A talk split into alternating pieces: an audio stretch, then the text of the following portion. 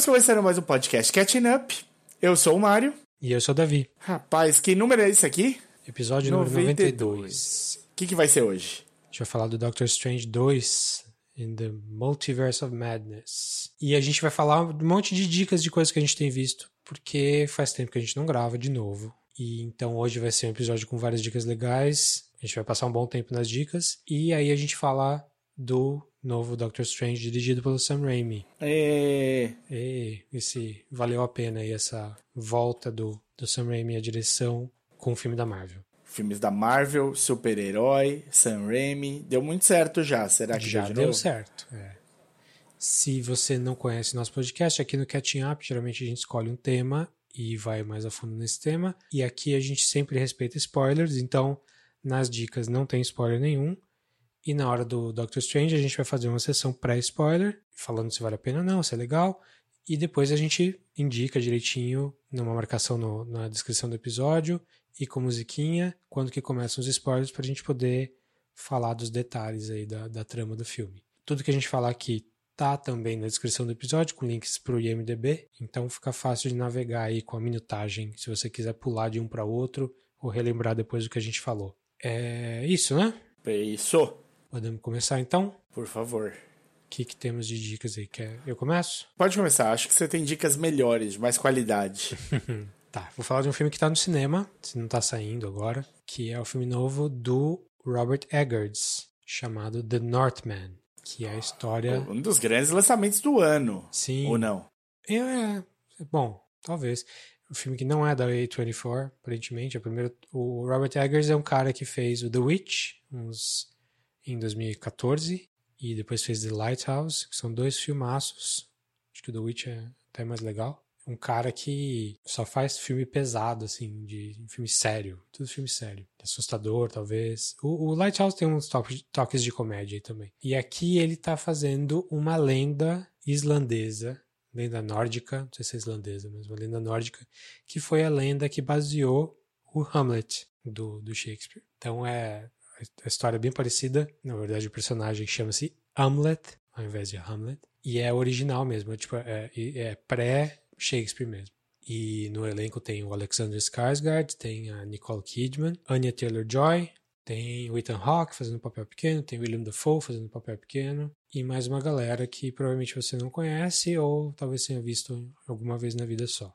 Ah, tem a participação da Bjork que é legal. Bjork. Bjork que voltou depois de ser traumatizada 21 anos atrás pelo Lars von Trier no Dançando no Escuro e jurou que nunca mais atuaria na vida, quebrou a promessa para uma participaçãozinha aqui no papel. The Northman. Então, filme especial. Se passa na Islândia, boa parte dele se passa na Islândia. É é ok. Não achei. ah, não, não. não achei tão tão interessante quanto quanto eu gostaria, não. É, ele é muito serião, assim, muito isso que eu falei. É a história do cara que era filho do rei. Se você nunca viu uma pe a peça do Hamlet mesmo, ou viu o filme Hamlet, você pelo menos já viu o Rei Leão. Então, você sabe, o filho do rei, que o rei foi traído pelo irmão dele, que no Rei Leão é o Scar, e o filho é banido, aí o filho volta para vingança.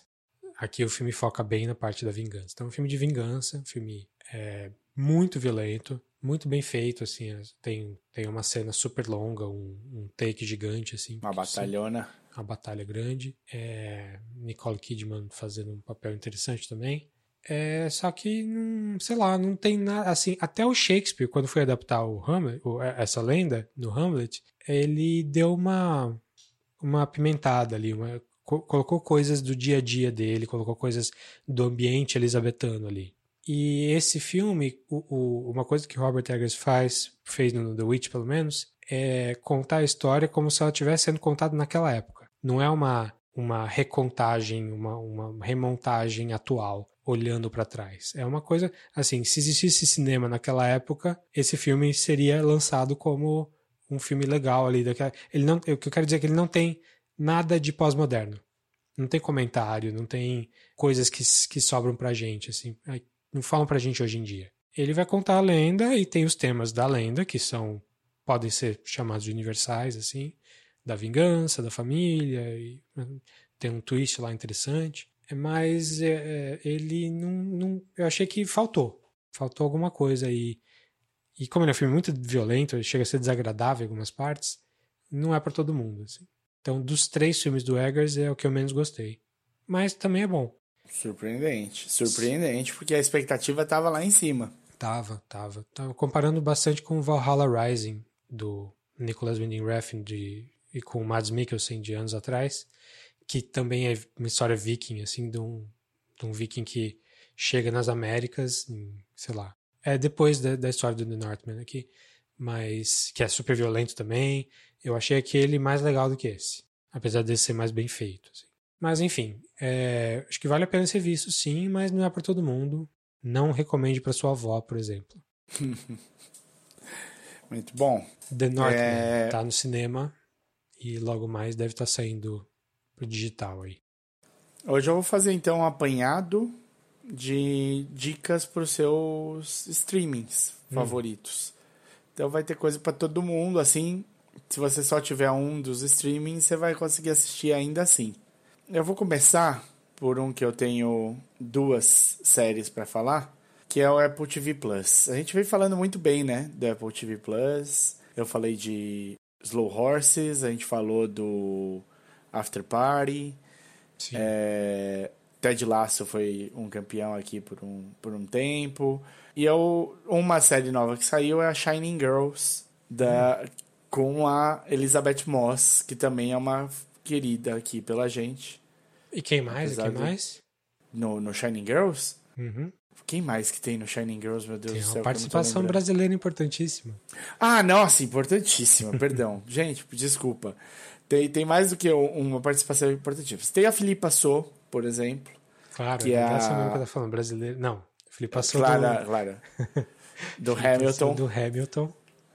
Sim, que tá muito legal. Tem o, o, o, Jamie Bell, se você gosta do, do Billy Elliot. Uhum. Ele é o menininho do Billy Elliot crescido. Mas a principal participação e o segundo nome do elenco. O segundo nome, pau a pau com a Elizabeth Moss, é o Wagner Moura.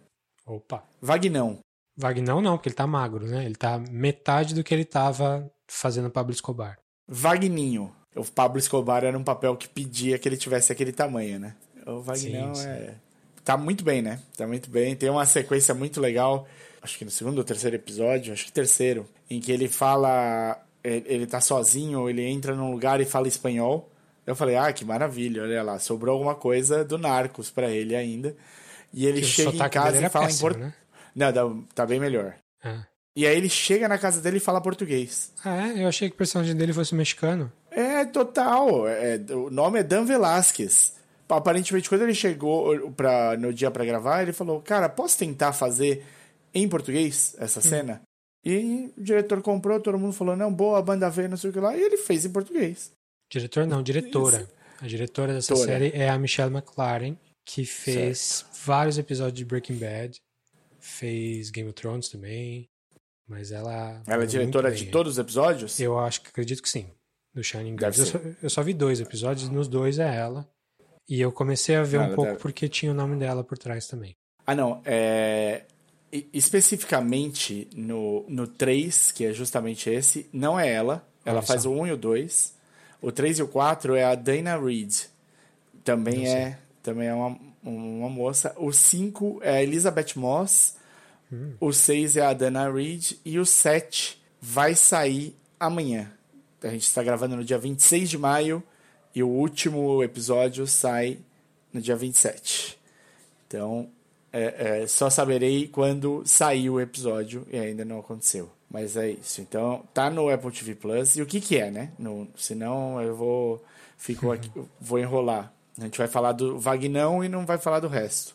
Shining Girls é um livro de uma escritora sul-africana chamada Lauren é, Belks, que parece que foi, tipo, foi ganhando um culto ali, o livro, depois que ele foi lançado. E ele pega ele segue muito parecido a, a, a, com a série. Então isso é bom, porque é a mesma época, o, o, as coisas não. O, tipo, eles não mudaram as coisas.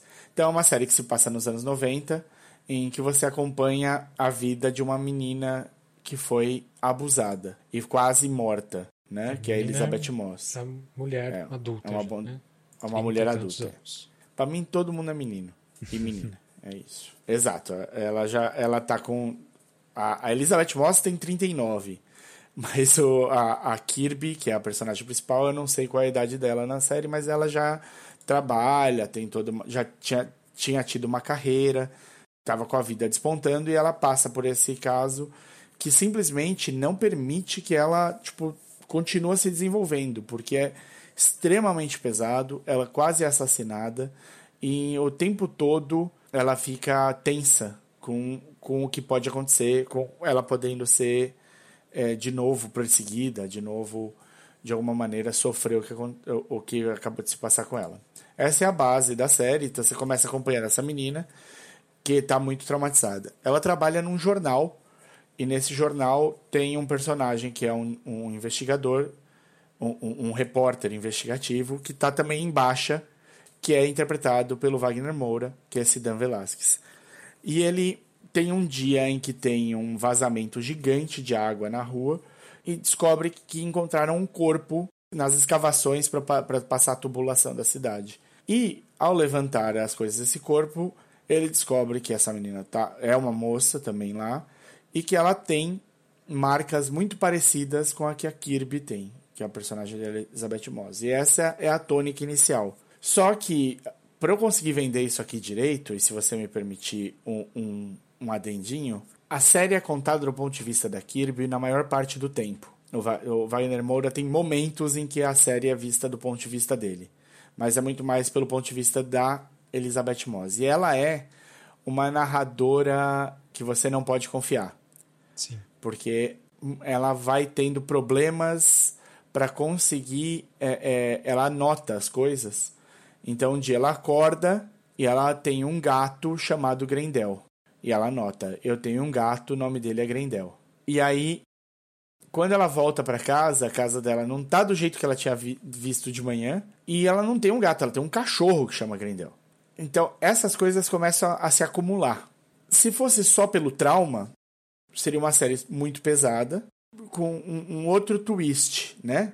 O twist de, do trabalho com o trauma, de uma pessoa que desenvolveu muitas dificuldades por causa de um evento super pesado e horrível que aconteceu na vida dela.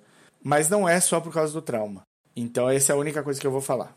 E, e senão eu vou entregar qualquer outra coisa. Só para deixar, tem um negócio que é importante e é um twist extremamente legal. E esse twist no livro, você sabe de cara. Hum. Porque o livro é contado do ponto de vista do personagem que tá fazendo isso nas meninas. Do assassino. Do assassino. Tá. Eu vi dois episódios só e eu acho que eu tô começando a pegar esse twist agora, no finzinho do segundo. Sim. Tem um quê de. Então ele passa de true crime pra uma coisa mais sobre. True crime não, né? Mas porque é, é tudo ficção. Mas ele passa de Sim. ser uma coisa sobre um serial killer e vira um pouco mais metafísico, talvez. Sim, sem dúvida metafísico, é uma boa descrição. Tá. A produção é do, da companhia do Leonardo DiCaprio, né? Da Appian Way, com acho que a Elizabeth Moss também é produtora executiva, tem um monte de gente aí no meio que é famosinho. Bastante gente que se encantou com o livro e trouxe a série para acontecer. A série tem sete episódios, eu não acho que vai ter mais do que isso. Parece muito legal. Eu não, não terminamos de ver, até porque não saiu nem o último episódio. Não, Mas eu acho oito. que vale dar. São oito? 3 de junho sai o oitavo. Ah, então pronto. Então nem, nem os dois últimos saíram ainda. Então é isso. Provavelmente tá pena, deve então. fechar. Tá, tá, muito bem feitinho, tá bem legal. legal. E o twist é bacana. Tá na Apple TV Plus. Shining Girls. Exato. Muito bem. Eu vou passar de um super tenso aí com assassinato, um pouquinho de gore, talvez, coisa meio Seven, assim, para um filme bem parecido chamado Chip and Dale Rescue Rangers. Ah, meu Deus, eu tava preparado para isso, só que não. O filme do Tico e Teco, do. Como é, que, como é que chamava esse desenho do Tico e Teco de Rescue Rangers que passava nos anos 90? Que Nossa, ele... eu não lembro. Também não lembro, mas. O nome. Mas... Era Tico e Teco. Não era só Tico e Teco, né? Porque Tico e Teco são os personagens. Mas era da leva do DuckTales um pouquinho depois. Sim. Defensores da Lei. Defensores da Lei? Nossa, que lixo de nome. Se bem que Rescue Rangers também é um lixo nome. É, Sim. Desenho bem legalzinho da época.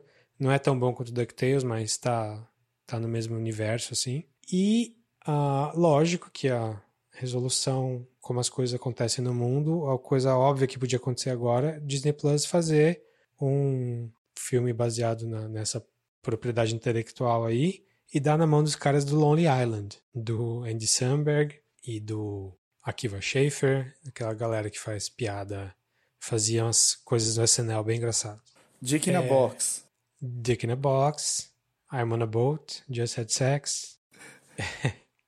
e essa- esse desenho, esse E que filme. estão ligados ao Brooklyn Nine-Nine, né? Isso, isso. Então, quem faz a voz do, do Chip é o John Mulaney e quem faz a voz do Dale é o Andy Samberg. Então, é o filme do Chico e Teco com Andy Samberg e John Mulaney. Então, dá pra ver que não é o que você espera de um só um rebootzinho de, do- da animação dos anos 90.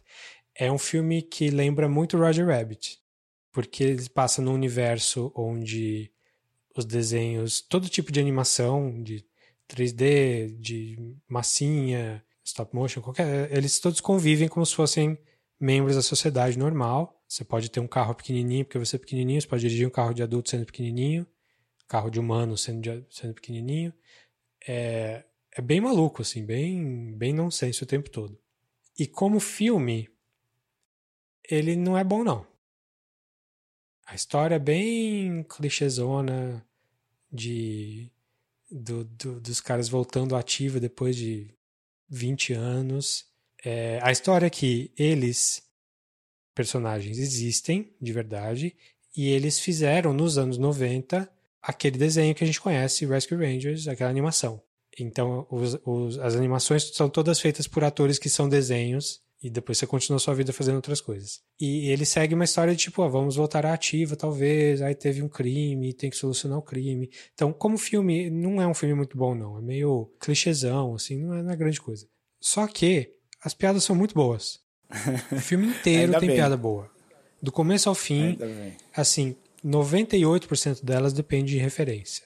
É, é aquele meme do Capitão América lá, tipo, I understood the reference. Sei. É, o filme inteiro. Você vai ver alguma piada com algum desenho mais antigo. Assim, se você tem a, a- a idade que a gente tem, assim, perto dos 40, você viveu na época desse desenho, você conhece as referências que eles vão colocar ali. E tem umas coisas mais nonsense também, umas piadas é, com, com filmes diferentes que, com, sei lá, tem, tem um pôster, assim, que eles estão passando do nada, que é a Mary Streep como Mrs. Doubtfire, como a babá quase perfeita. Tipo, por que existe essa piada? Não sei, mas tá lá. O filme inteiro tem piadas bem legais, assim, o tempo todo. E é bem aquele que você precisa ficar olhando direitinho. Se você pausar, vai ter uma piada escondida no fundo, assim. É, o elenco é super legal, além desses dois que eu falei. Tipo, muita gente que nem vou falar aqui, porque é legal você você ir reconhecendo pelas vozes. Ah, conheço essa voz. Tem, falar um só, que é o Seth Rogen. Ele tá e faz alguns personagens, assim. Mas é, é assim, veja pela graça, pelas piadas, mas não veja como um filme sério. Assim. Ele, ele queria ser um Roger Rabbit, mas ele não, não chega perto, na minha opinião, não. Roger Rabbit é outro nível. Mas ainda assim vale a pena ver sim, é engraçado. Então não vou falar muito não, mas fica aí dica de quem gosta de animação e gosta de comédia. Então tá como Chip and Dale, Rescue Rangers. Não sei se no Disney Plus está traduzido como Defensores da Lei, mas tá facinho o Disney Plus aí. Saiu agora, saiu esses dias. Maravilha. Então, Disney Plus tem aí uma, uma boa. Pra pelo menos dar uma risadinha. Eu fui bombardeado com trailer desse filme por um tempo, assim. E eu nem. Eu, eu não perdi o tempo, porque como eles brincam com a coisa de animação, um tá animado 3D, né? O outro tá com animação antiga Sim. e tal. Eu, eu falei, ah, essa vai ser o trope do negócio, vai ser só isso. Nem parei pra prestar atenção quem que tava é, no projeto, nem nada assim. Então eu tô. É, Agora essa que você essa contou- história do, do 3D aí é uma piadinha que aparece logo no começo do filme. O, eles se passa nos dias de hoje, 2022, e o, o Dale, né, o Teco, ele fez tipo uma cirurgia pra pra se atualizar. E ele virou 3D. Cirurgia é deixar ele 3D.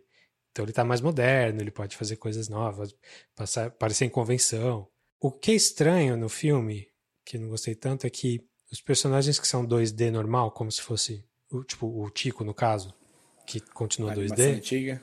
É, é, ele não tá hand-drawn, assim, não tá desenho à mão, ele tá aquele cel shade, que é uma coisa mais dos anos 2000, assim, que você faz o modelo 3D e anima desenhando por cima uma textura animada. Que eu achei estranho, porque se você comenta tanto sobre animação, tem um comentário bem direto assim, sobre animação, sobre uh, uh, épocas de animação diferente, você deveria pelo menos manter quem estava na época certa animado do jeito certo. Mas enfim, Sim. isso é picuinha, isso não tem nada a ver com a qualidade do filme necessariamente. Mas é um filme engraçado. É bem, as piadas são legais. Vale a pena se você longo gosta desse tipo de humor. Não, uma hora e meia por aí. Olha, voltamos para uma hora e 37. Tô olhando aqui. Uma hora e 37. Bom, meu próximo então também tem bastante piada. Hum. É no Netflix e é o novo especial do Rick Gervais. Eita. Supernature. E assim. Me diga, porque tenho curiosidade, mas também tenho medo. É, é, é, é os dois. o, o, o, ele vem meio que pronto pra, pra. Ele começa chutando balde. Eu acho que ele já entra, acho que em 10 minutos. Ele faz tantas piadas que, tipo, fica no nível do cringe, mas com aquela, aquele je ne sais quoi dele, de, o, dele conseguir encaixar a piada, mesmo sendo cringe, assim, que talvez ele, ele queira, ele deve ter escolhido fazer esse, essa abertura justamente para já afastar quem não quisesse, quem, quem fosse ficar já destemperado ali. Uhum. Na abertura, acho que nos primeiros 15 minutos ele já faz um nível de piadas que se fosse fosse qualquer outra pessoa não ia conseguir passar por isso não. Aqui acontece que ele é um cara que sabe muito bem como encaixar essa piada ruim e em, é, é, ruim, assim, não, não necessariamente ruim, mas uma piada de um assunto difícil e em seguida lembrar você que é uma piada. Continuo com medo. É, então. Dá pra, dá pra ter medo, assim. Eu não sei te dizer como é que vai ser a reação, sinceramente. E aí depois ele, depois de fazer essa entrada, ele dá uma diminuída no, no nível de estresse, assim. Então ele abre o, o, o, ele faz essa abertura e aí depois ele separa o, o especial sobre por que, que chama Supernature e o que, que ele quer alcançar com isso. E aí ele começa a dar um, a dar um pouco mais de, de outros níveis, assim. Ele pega no pé em algumas coisas, obviamente, que é o estilo dele. Mas o. Qual é o problema, né? Vou, vou aqui já. Deixa eu, deixa eu falar o, o, como é que ele começa.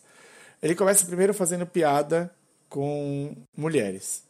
Quando ele tá fazendo piada com mulheres e com comédia, ele vai e mexe com transexuais, transgêneros.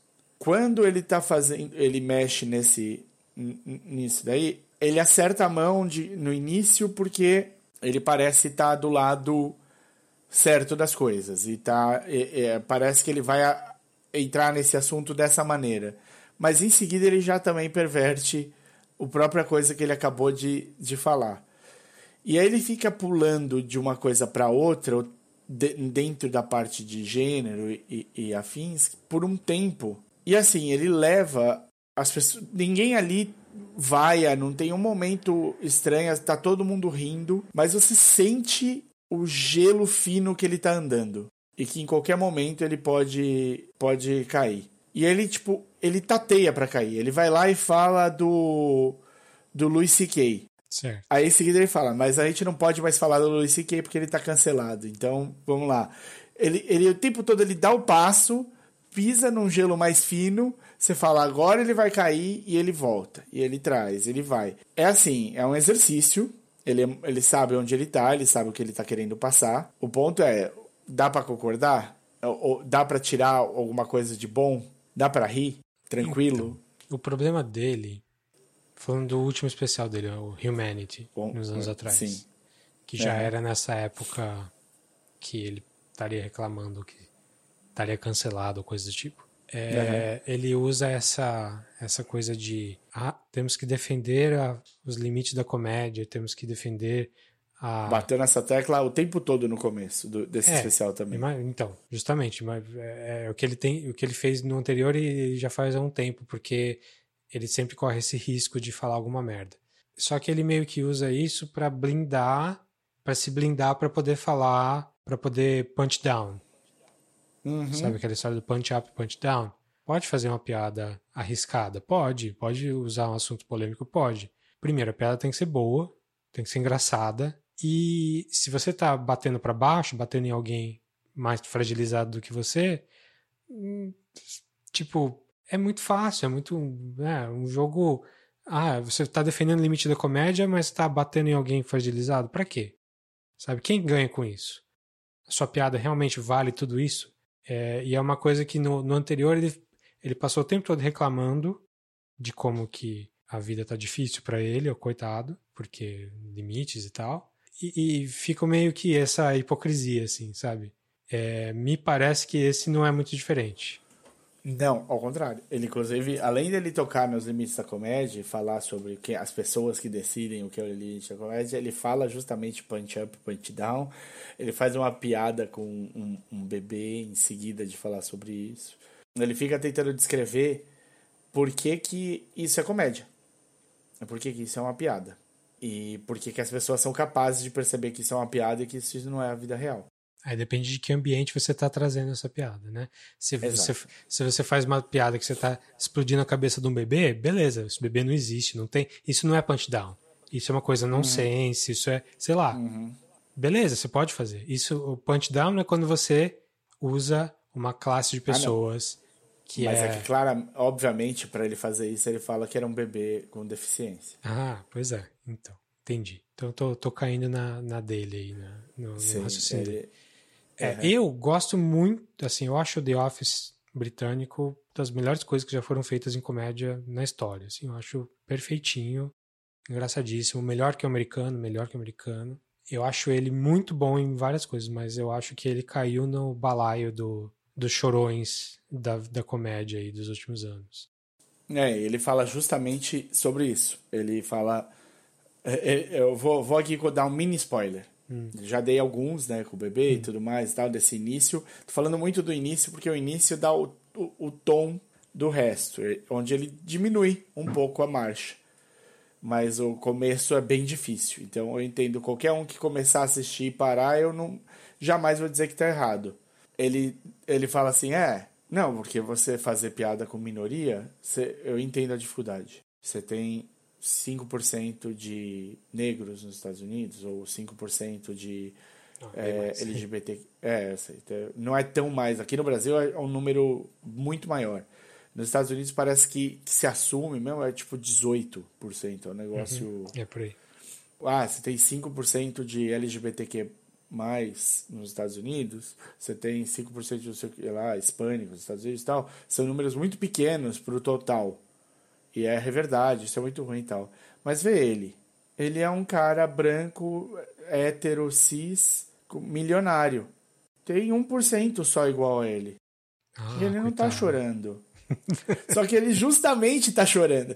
Não, ele, tipo, é. Ele, fa ele faz isso para fazer piada. Obviamente que ele não é um coitado, porque ele é milionário e tal. Ele, por isso que ele faz parte do 1%. Mas ele claramente tá chorando. É um choro é ele reclamando. É isso que é a piada que ele não viu. Ele tá chorando e ele tá reclamando. E, tipo, porque ele tá se sentindo afetado. E ele fala: Não, eu consigo, eu vou lá e falo para mim mesmo: Vamos lá, Rick, você consegue, vai, Rick. Então, assim, eu, eu acho que você tem toda a razão. Não, ele caiu nesse balaio bastante. No Humanity, ele tira coisas legais depois, um depois de um, num período, ele consegue fazer algumas piadas interessantes, algumas coisas legais mais pro fim. No, no Supernature também. Em alguns momentos ele acerta. Tem sequências que são menos pesadas e, e, e carregadas. Mas se essa for a tônica do que ele for do que ele for seguir, é, vai ser complicado. Vai ser muito complicado, porque é extremamente possível é, uma escorregada definitiva. Né? Ele tem. O potencial tá ali. É, sei lá. É, continuo com o pé atrás aí, não sei se eu vou ter coragem de assistir. Mas enfim, tá aí Ricky Gervais, Super, né? Supernature. Supernature. Supernature. É, eu vou falar agora de um filme que eu vi há pouco tempo, tava super animado, eu falei, não posso nem falar no podcast porque foi difícil de achar, ninguém ouviu falar direito. E olhando no, na HBO Max esses dias, vi que tá lá, acabou de sair.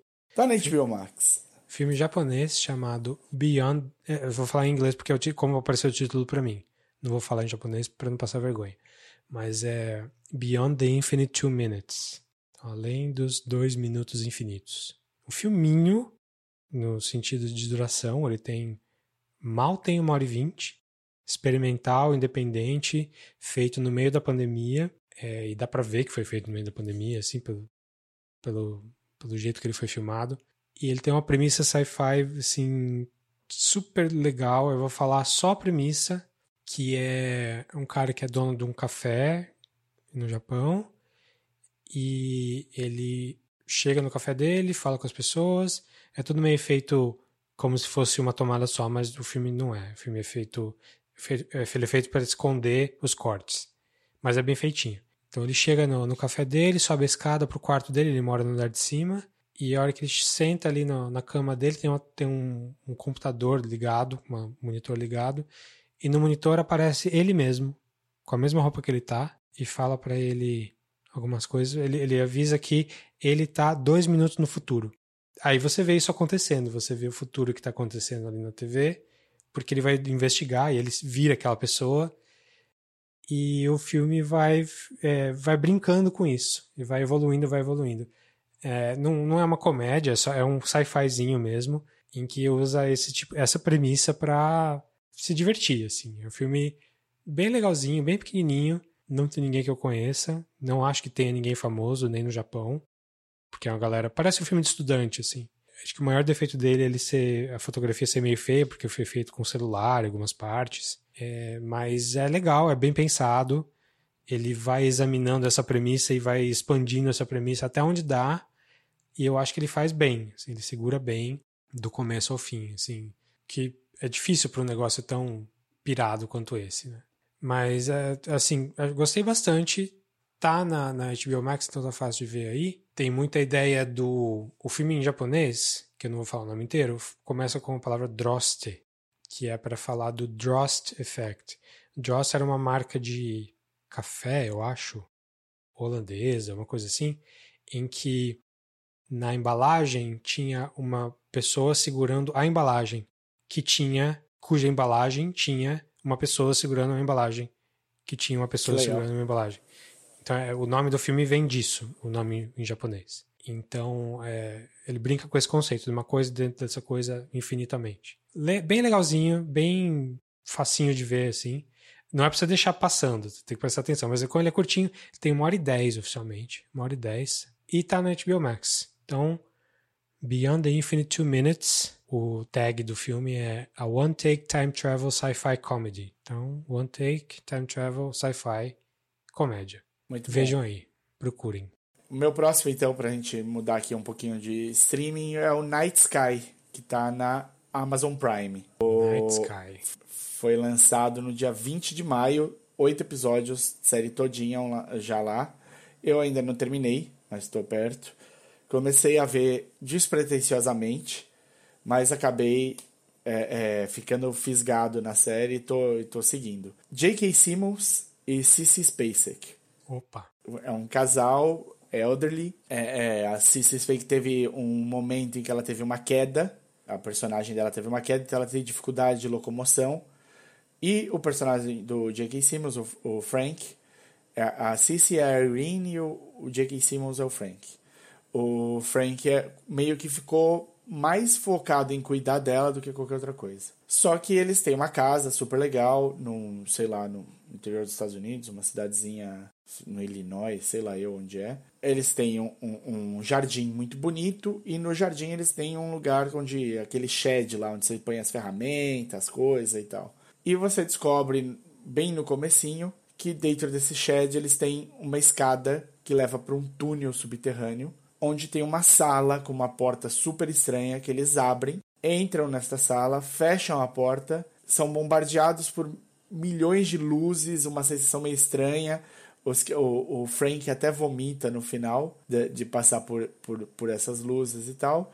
E quando eles viram pro outro lado dessa porta, eles estão numa sala num planeta deserto em que eles ficam vendo um céu alienígena ali. E ali acontece tempestade de areia um dia, acontece é, chuva com água, é, as estrelas são to totalmente diferentes das nossas, outro sol, outro tudo. E eles parecem que já fizeram essa viagem, quando você vê pela primeira vez, eles fizeram essa viagem para esse lugar, sei lá, 500 vezes, 600 vezes, 700 vezes, moram no mesmo lugar. E a Irene, né, a, a personagem da, da Cissy Spacek, tá querendo cada vez mais ir lá. Ela sente que ela tem alguma coisa que ela tem de fazer lá. Só que essa sala ela tem uma porta de saída para o lado de fora. E eles já colocaram uns ratos para fora uma vez, eles não duraram mais do que minutos ali. Hum. E morreram. Então eles não vão sair. Então eles não sabem. O, o, o Frank, né, o personagem de J.K. Simmons, fala: Meu, eu não tenho o que fazer aqui. A gente já veio milhões de vezes. Ele fica lendo um livro e tal, e ela fica maravilhada o tempo todo. Ela se sente especial de ter isso. E aí, no final do primeiro episódio, alguma coisa acontece. Uma mudança brusca dessa situação ali. Hum. E é isso que eu vou falar por enquanto, para não entregar mais nada. Tá gostando, então? Muito, muito bonitinha. Muito, assim, cuidadosa. Os personagens são interessantes. O Frank, por exemplo, ele tá desenvolvendo um pouquinho de, não é um Alzheimer propriamente dito, mas ele está com perda de memória. Então ele precisa ficar sendo lembrado de coisas e aí ele qualquer coisa que tire ele um pouco do dia dele, que ele está tipo focado em fazer, uma mudancinha que tenha no dia, ele esquece as outras coisas, por mais importantes que elas sejam e tal. Uhum. Então, são tem esse cuidado, os personagens são interessantes, eles estão juntos uma vida inteira. Tem coisas legais assim. E tem os personagens de apoio que também são, são bacanas, tem coisas ali que está sendo bem desenvolvido. Eu não terminei, então o que eu posso falar é que a, a, o desenvolvimento está muito legal, está valendo a pena, assim. É bem bonitinha e é um, um sci-fi que vai te questionando algumas coisas da vida ali. Eu acho, achei, achei bem bonitinha mesmo, bem, bem produzida, muito bem acabada, uma história bacana com personagens que você não vê todo dia, né? Isso que é que eu acho que é o tipo dos dois principais são personagens que não costumam ser os principais de série nenhuma. Curioso porque a, o Prime Video na Amazon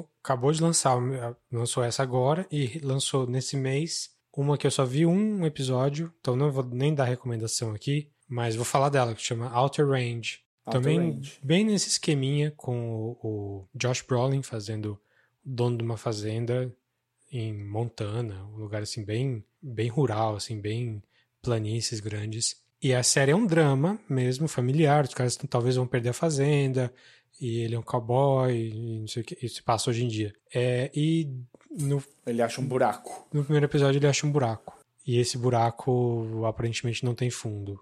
É um buraco meio mágico, assim, que não sei se leva para algum lugar. Enfim, é só ver o primeiro episódio, não posso falar muito. Mas curioso que são duas séries de temas bem parecidos aí, aparentemente, né? Tem, tem, se encontram ali, tem tem, Saindo tem... ao mesmo tempo pela mesma produtora, pelo mesmo canal. Curioso. Muito bem. Então, esse é o Outer Range, mas o que você falou é o Night Sky. Ambos estão no Prime Video. É, falando em metafísica e misturar drama com, com sci-fi e tal, eu vou falar da uma série que eu gostei bastante, chamada Russian Doll, que acho que já falamos aqui na época da primeira temporada, quatro anos Fizemos atrás. Fizemos episódio. Fizemos episódio. Fizemos episódio só, só, do Russian Doll? Nem lembrava que Acho foi episódio inteiro. Não, não sei se é só do Russian Doll, mas a gente fez sim, porque eu lembro que tive de fazer o catch-up pra, ah, pra gente falar. E eu tava é... viajando. Ah, pois é. Foi bom, foi bom. É, e Russian Doll voltou com a segunda temporada agora, bem no meio da, em que a, a Rússia tá, tá em baixa, né? A série chama Russian Doll, apesar dela não ser russa nem nada. Mas ela veio com uma segunda temporada super diferente com mesma, os mesmos personagens, mas com a mesma. Assim, ele te, eles tentaram ela, a Natasha Lyonne, que é a criadora da série, junto com a Amy Poehler, elas quiseram expandir as ideias da série. Assim. É, eu vou falar em, em, termos de premissa só da primeira e da segunda temporada. Então, se você não quer saber absolutamente nada, pula aí essa parte. É, não vou dar spoiler do que acontece nem nada, mas no primeiro Russian Doll a premissa era Groundhog Day, né? Era o Feitiço no Tempo. Ela vivia o mesmo dia sempre, ela sempre morria nesse dia, sem querer morrer. Ela, ou era atropelada, ou era cair da escada, e ela sempre acordava na mesma, na mesma hora, é, se preparando para a festa de aniversário dela. E a série expande muito além disso, é bem interessante. Na segunda temporada, não é mais Groundhog Day. A pegada é mais algumas ideias do De Volta para o Futuro. Então a premissa Olha. é que ela, ela não vai ficar morrendo, como aconteceu da primeira vez, porque essa parte passou, mas é ela, quatro anos depois, prestes a fazer 40 anos, e ela descobre um jeito de voltar para o passado. E voltar para o futuro, e voltar para o passado. Tipo, ela pode ir e vir quando ela quiser. E a série se passa no, no, no começo dos anos 80 e no presente, e também expande em outras coisas, assim como a primeira temporada expandiu além do, do só dela morrendo, a segunda temporada também expande para outros assuntos que eu não vou falar aqui porque é legal ir vendo. Mas eu achei bem legal, gostei bastante da segunda temporada. Tem os altos e baixos, como a primeira também tem. Eu acho que ela. A primeira temporada é quase toda um quebra-cabeça para você tentar, para você e a personagem da Natasha Leon tentarem descobrir. Você fica tentando é, descobrir mistério, como reverter o mistério, como. É, é tipo um quebra-cabeça mesmo. A segunda temporada vira menos mistério, assim. Você também não sabe o que está acontecendo. Mas parece que em alguns momentos ela fica. Você também não sabe o que ela está passando. Você não sabe. Você não sabe o que está causando, tudo que está causando, mas você também não sabe qual é a atitude dela em relação a isso. É, na primeira temporada você estava sempre do lado dela, ela sempre não sabia o que estava acontecendo, você estava tava resolvendo o quebra-cabeça junto. Na segunda, é, às vezes ela vai sozinha e você não sabe o que está acontecendo também. Então isso eu acho que é um ponto meio negativo da série, assim. Pelo menos, não sei se é negativo, mas pelo menos é, é, é um, é diferente. A pegada é outra na segunda temporada. Mas se você gostou da primeira, vai na segunda sim. É, se talvez tá meio difícil ver, vai até o fim, porque o final é bem legal. O final vale a pena. Não são muitos episódios também, são só sete ou oito. Isso é de curtinho meia, também? De meia hora só, é uma série de meia hora. É, vai te deixar pensando em alguns momentos ali. Então é o Russian Doll Season 2 está no Netflix, da Natasha Lyonne. Maravilha. E aqui eu vou me redizer. Hum. O Russian Doll, a gente falou no melhor, nos melhores de 2019, que ah. gravamos no começo de 2020. Eu não, não foi estou 19? Não foi 18, não? Acho que foi 18, hein? Não, 19. É, é, é fevereiro que era 4 anos. O nosso episódio, que é o episódio. Talvez ele esteja em dicas, sei lá, eu em algum momento possa ter aparecido mas ela aparece, claro, muito bem colocada, inclusive no Melhores do Ano de 2019, que é, foi ao ar. É, a gente falou dela no episódio do Oscar de 2018, ah, que se passou em 2019, primeira isso. vez. E aí depois ah, no Melhores do Ano. É isso. Recomendações Russian Doll. Primeira recomendação, inclusive. Maravilha. Vamos pro meu próximo aqui. Vou pegar aqui uma. Eu, eu, é, ela é do Hulu, mas talvez esteja o quê? Na Star Plus aqui no Brasil? Qual? Under the Banner Under of the Heaven? Banner of God. Não é, tá no é, Brasil que eu saiba. No Brasil não tá. Tá só no Hulu ou para baixar. Certo. Então se você tem Hulu, é onde tá por enquanto. Não sei se não teve interesse, né? É, é um tema que é um pouco distante do Brasil, de certa maneira, né? Eu não sei como. Para mim, não. Como... é, para você é muito próximo. é, um, é um tema bem próximo. Mas o. Eu não sei como é que é a quantidade de Mormons que temos no Brasil. Não tá. sei se é uma expressiva. Tem mais de um milhão. Tem mais de um milhão de Mormons no Brasil. É expressivo. É um número, é um número grande. Então, sei lá, pode ter sido uma comida de bola. É do FX no Hulu, né? É. Isso, FX no Hulu. É, Under the Banner of Heaven é série de True Crime, de novo com uhum. o Andrew Garfield. Andrew Garfield fazendo um detetive que é mormon. Que se passa. Com... É, é, uma história real mesmo, que se passou no começo dos anos 80, virou um livro no começo dos anos 2000, que fez bastante sucesso fora da comunidade da igreja. Comunidade. Que não é, um livro mormon, mas é um livro que se passa Sobre. com personagens mormons.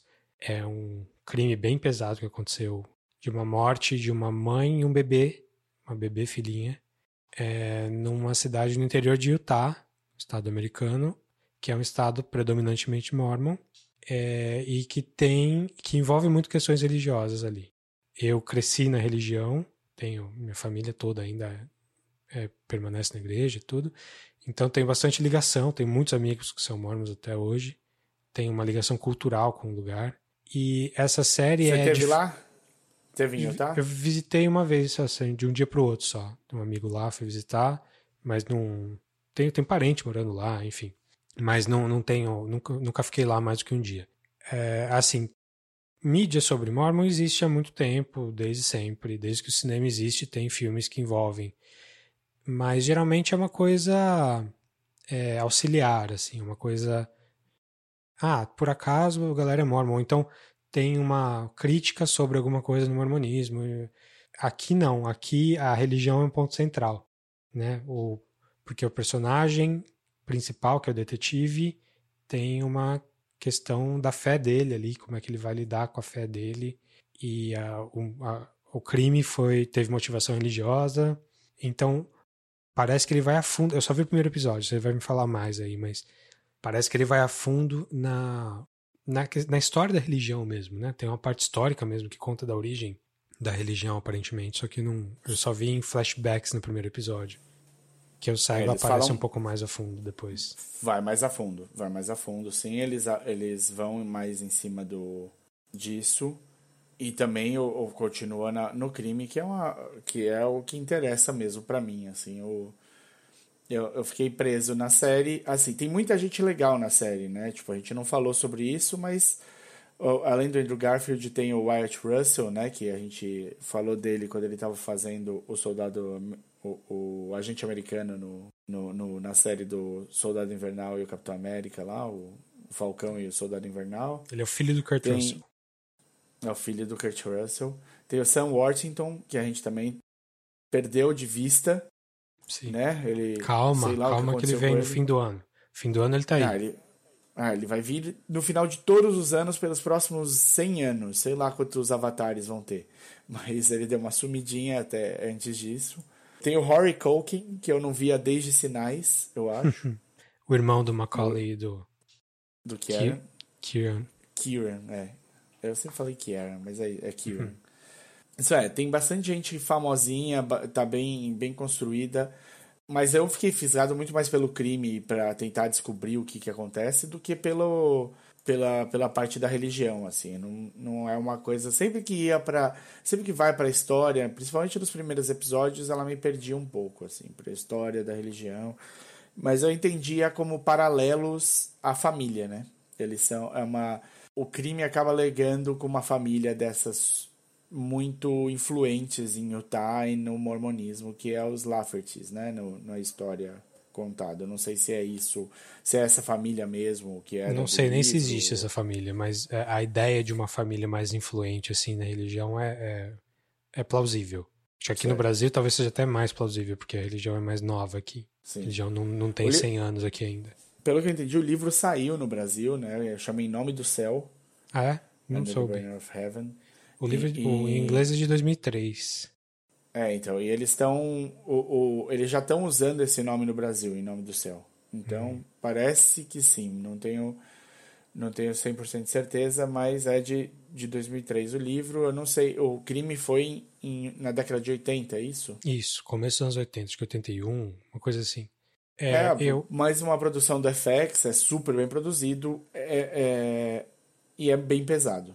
É o que eu- dá pra, dá pra falar assim. É, tipo, mesmo, mesmo o, o, o Andrew Garfield sendo um cara que consegue levar, assim, o, o, a história pro lado sério, mas ele tem aquele charme meio pueril, assim, ainda.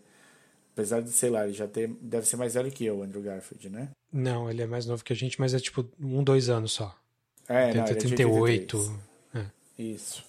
Então, mesmo ele já estando com uma idade aqui, já, né, não deveria, ele ainda tem esse ar pueril. Então, tem, tem cenas, especialmente quando ele contracena com, com o parceiro novo dele, que é um cara que veio de Las Vegas e tal, ainda pega muito. E o que me pegou não foi a religião em si, foi realmente o crime e eu querer entender o quanto que a religião teve um peso para esse crime acontecer e tudo mais. É, Aí tem um- um- uma, um- uma salada que me interessa.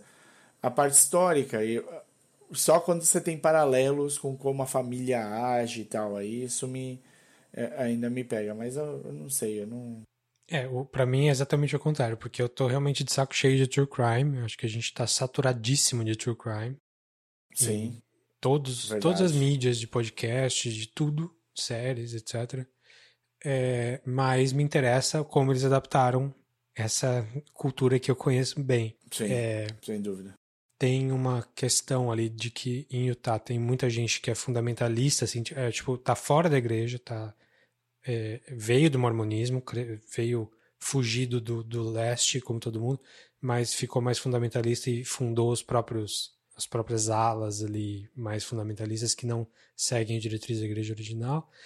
E, e, tem questões de que a adaptação não é necessariamente super bem feita. Assim, ah, eu, eu vi muita crítica de gente que lê o livro, que é da igreja, e que reconhece os méritos do livro como livro e tal, mas que vê que a pesquisa não foi muito bem feita, assim.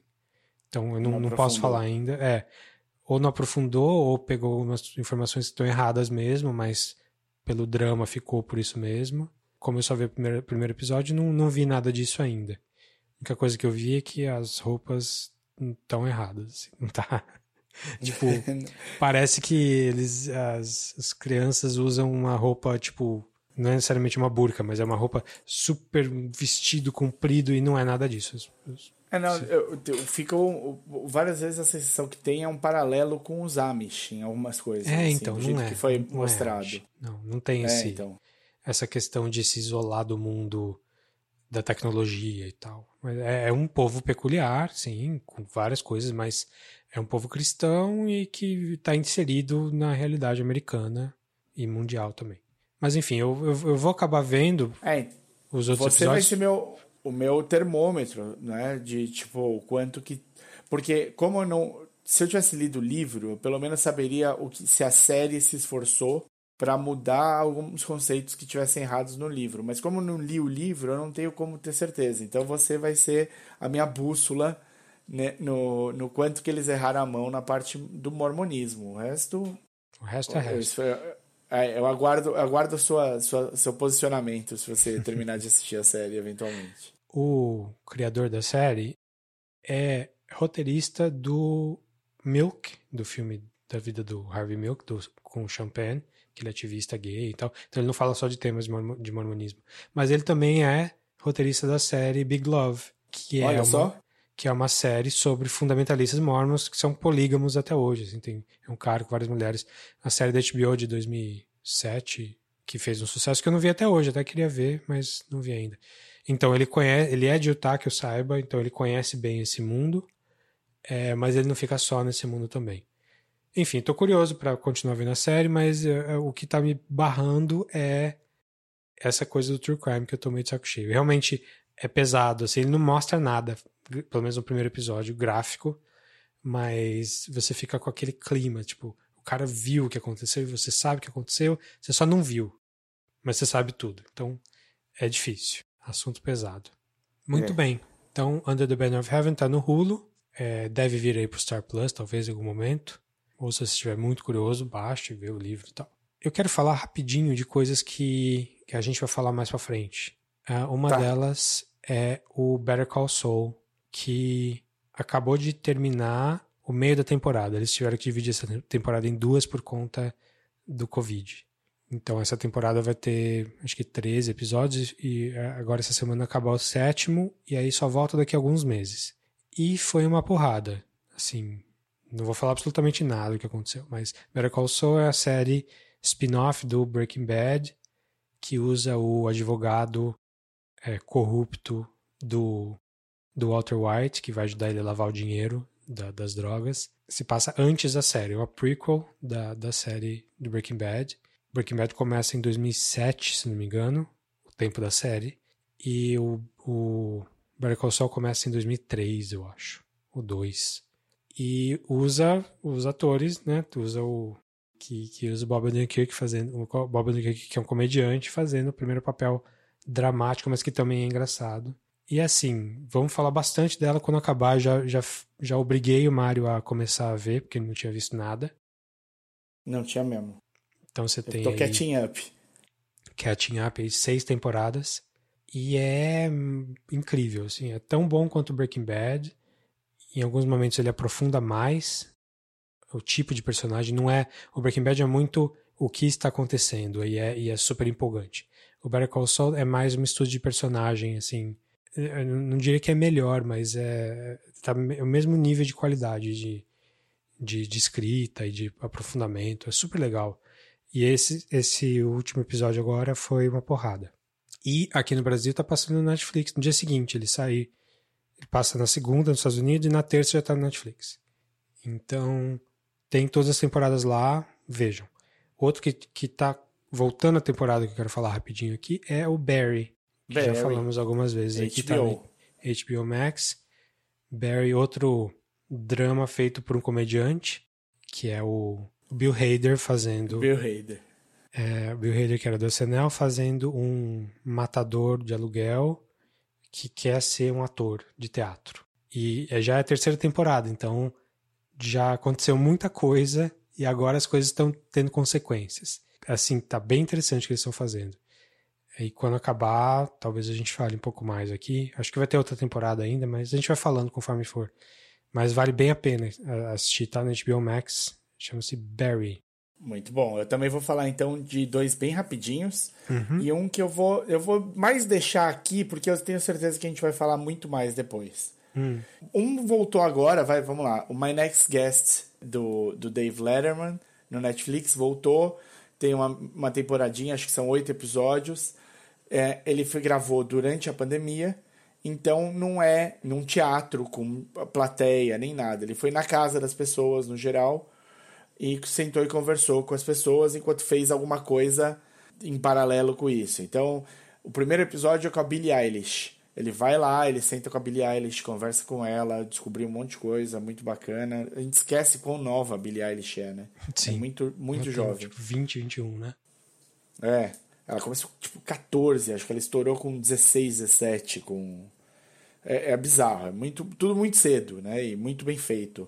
E já tem um Oscar, então e eles vão andar de kart, porque é uma coisa que a, a Billie Eilish adora de fazer e tal. E o Dave Letterman deve, não devia mais ter idade para poder fazer essas coisas, mas ele vai lá e manda ver no kart também.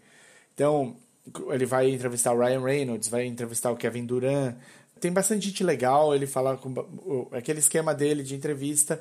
E, mas o que eu, me, eu senti muito nesse, nessa temporada do My Next Guest, ele que ele tá muito agradecido das pessoas abrirem a casa, toparem conversar, ele se sente muito acolhido, tem uma coisa bonitinha dele no, na entrevista dele. E ele é muito bom entrevistador, ele tá ficando cada vez melhor. Então ele pega uma coisa que é, que é, que é super importante para a pessoa se sentir bem, que é o você incluir a pessoa dentro com histórias suas também ao mesmo tempo. Então ele se abre um pouco para a pessoa se sentir mais à vontade para se abrir, então fica muito é muito bacana, é muito bem feitinho. O outro, outra série que eu vou falar, eu também não terminei de assistir, não garanto que vou terminar. Eu acho que vou, mas quando tiver mais tempo, é uma série do Apple TV Plus. E era justamente o que eu ia falar, o Apple TV não vinha, não errava, não errava, não errava, não errava, estava fazendo tudo muito bem. E aí eu fiquei com com uma sensação que talvez essa acabe não encaixando tão hum. bem no, no que eles têm, que chama Now and Then. É uma série que se passa em Miami, com um elenco praticamente inteiro de hispanohablantes, vai, de gente de fora dos Estados Unidos, vamos falar assim. É, quem tem nos Estados Unidos tem a, a, Rosie Paris, que a gente falou dela por causa do Aves de Rapina, ela tem um personagem lá, mas ela tá em um monte de lugar, ela tá no Homens Brancos Não Sabem Enterrar, ele tá no... é a é. principal amiga do... Ela, do... ela foi lançada, o primeiro filme dela é o Do The Right Thing. Do The Right Thing, porra. Que, aliás, mais, eu não vou falar aqui porque eu já falei no episódio, mas essas, esse mês eu consegui ver o The Right Thing no Cinesesc. Valeu quatro, muito a pena. Remasterizado em 4K. Nossa, filme maravilhoso. É Veja o episódio bom. lá que a gente falou do Do The Right Thing, que foi, foi legal. Vai estar tá aí na descrição. E ela, nesse momento, né, além do, do, do The Right Thing, do Homens Brancos Estavam Enterrados, do Aves de Rapina, se você quiser uma coisa mais pop, ela é a principal amiga do, da personagem principal, né, da Kali Coco, do Flight Attendants. Então, tipo, tá super em, em, voga e ela tá em todos os episódios dessa série. É uma série é, é, que basicamente é, se passa em dois momentos. Um com jovens razoavelmente ricos em Miami, eu acho que bem ricos, é, que estão se formando e alguma coisa acontece no dia anterior à formatura deles que põe eles todos numa situação super complicada com polícia e tudo mais. E esse caso da formatura volta como um blackmail assim é, na atualidade para eles. E eles todos são tipo super bem resolvidos, carreiras ótimas e tudo mais, mas eles têm de ir atrás agora para ver como eles vão resolver isso que ficou inacabado no passado deles. Tem a Maribel Verdú, que é espanhola e ficou famosa por e a sua mãe também, e tá também no Labirinto do Fauno. Minha mãe? É, sua mãe também, é a sua mãe, é ela mesmo. Junto dela. E o Labirinto, fez os dois, Labirinto Fauno, a sua mãe também, tem muito mais, tem milhares de outras coisas. Então essas são as duas que eu ia falar rapidinho. Você tem mais alguma para falar ou posso falar a última para fechar? Ah, não, eu tinha mais uma, mas tá muito tarde. Deixa pra lá. Tá bom, então vou falar, a gente vai provavelmente falar longamente sobre isso aqui nesse podcast, por hum. motivos de nós dois gostamos muito do cara, que é uma, um, um, uma série, eu não sei se pode chamar série porque tem dois episódios, é, de documentários produzida e dirigida pelo Judge Apatow e o Michael Bonfilho, uhum. chamado George Carlin's American Dream, Sim. sobre o George Carlin. Não vi ainda, mas tá, Tô, tô pra ver essa semana, com certeza. Todo comediante que, é, que merece alguma coisa é, é, adora o George Carlin. O George Carlin bombou recentemente nas redes sociais quando tentaram, e ainda estão tentando, reverter o Roe versus Wade lá nos Estados Unidos. Ele fala de coisas importantes, acho que desde que ele começou a poder falar.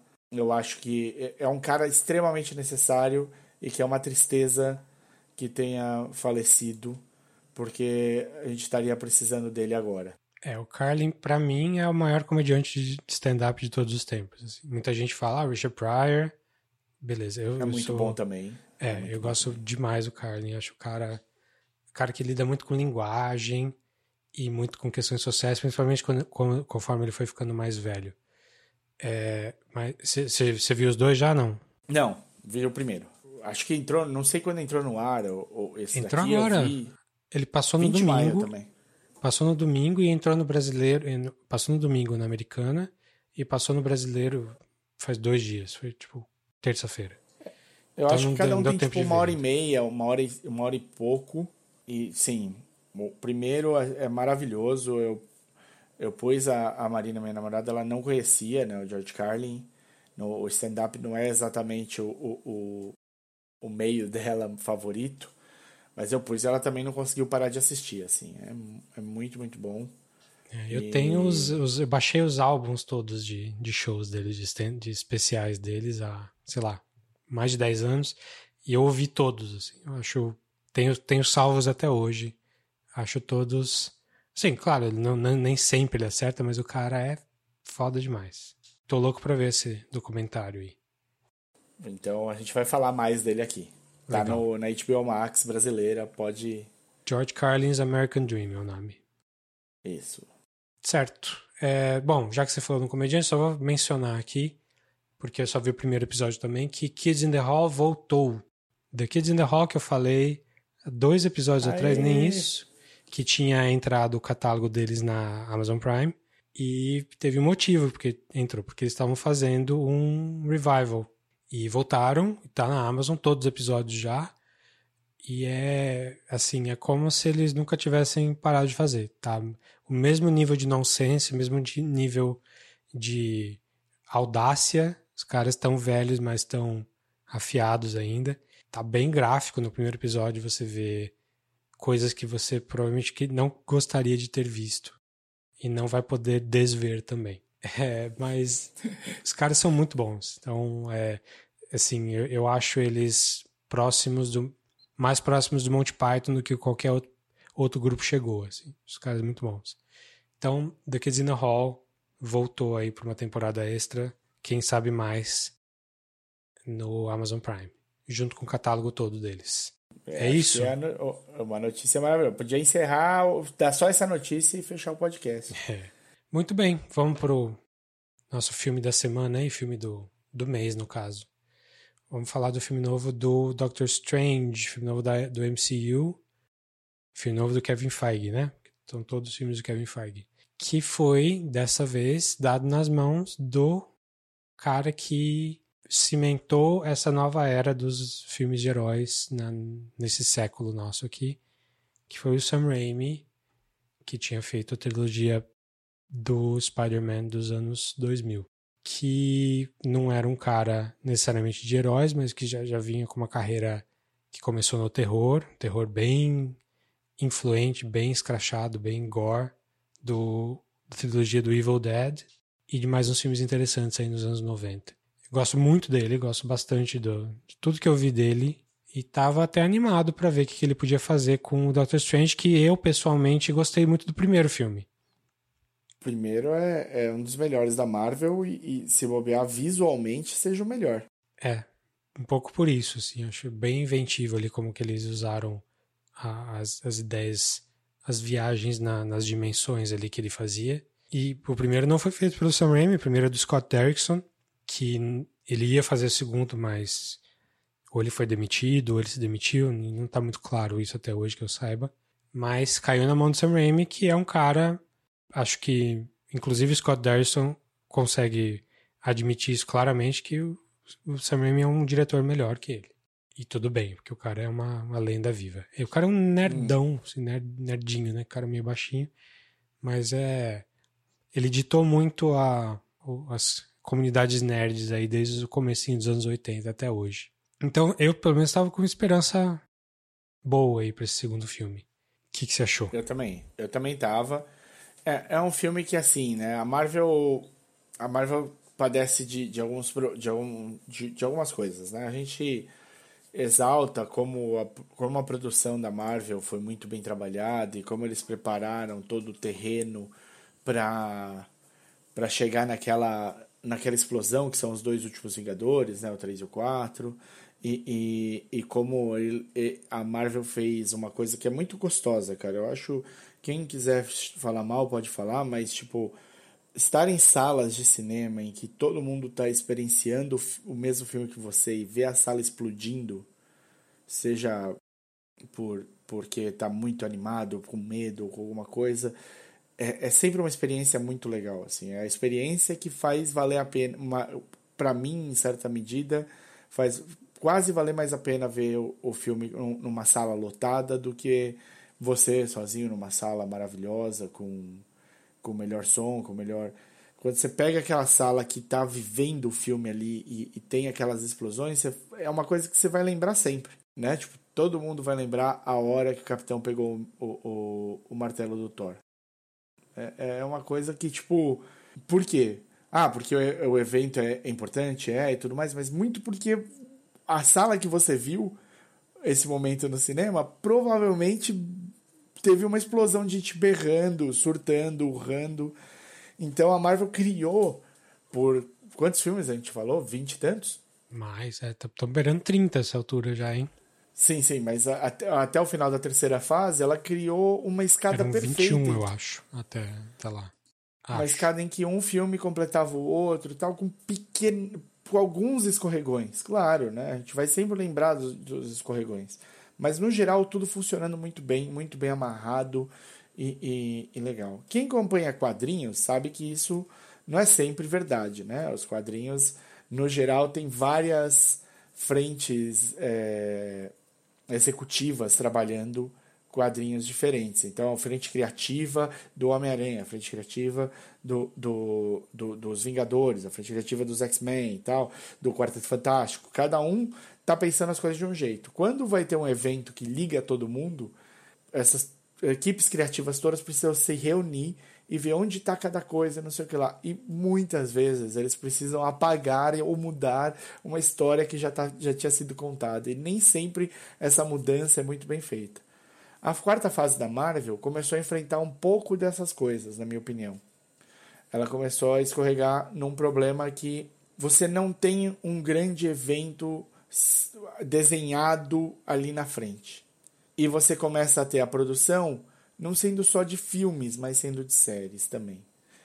E você começa a ter essa produção várias vezes atrasada por causa de uma pandemia mundial. Então a Marvel começou a precisar acertar e a produção dessas de séries encaixando com, a, com o que eles esperavam para os próximos passos e como isso ia funcionar.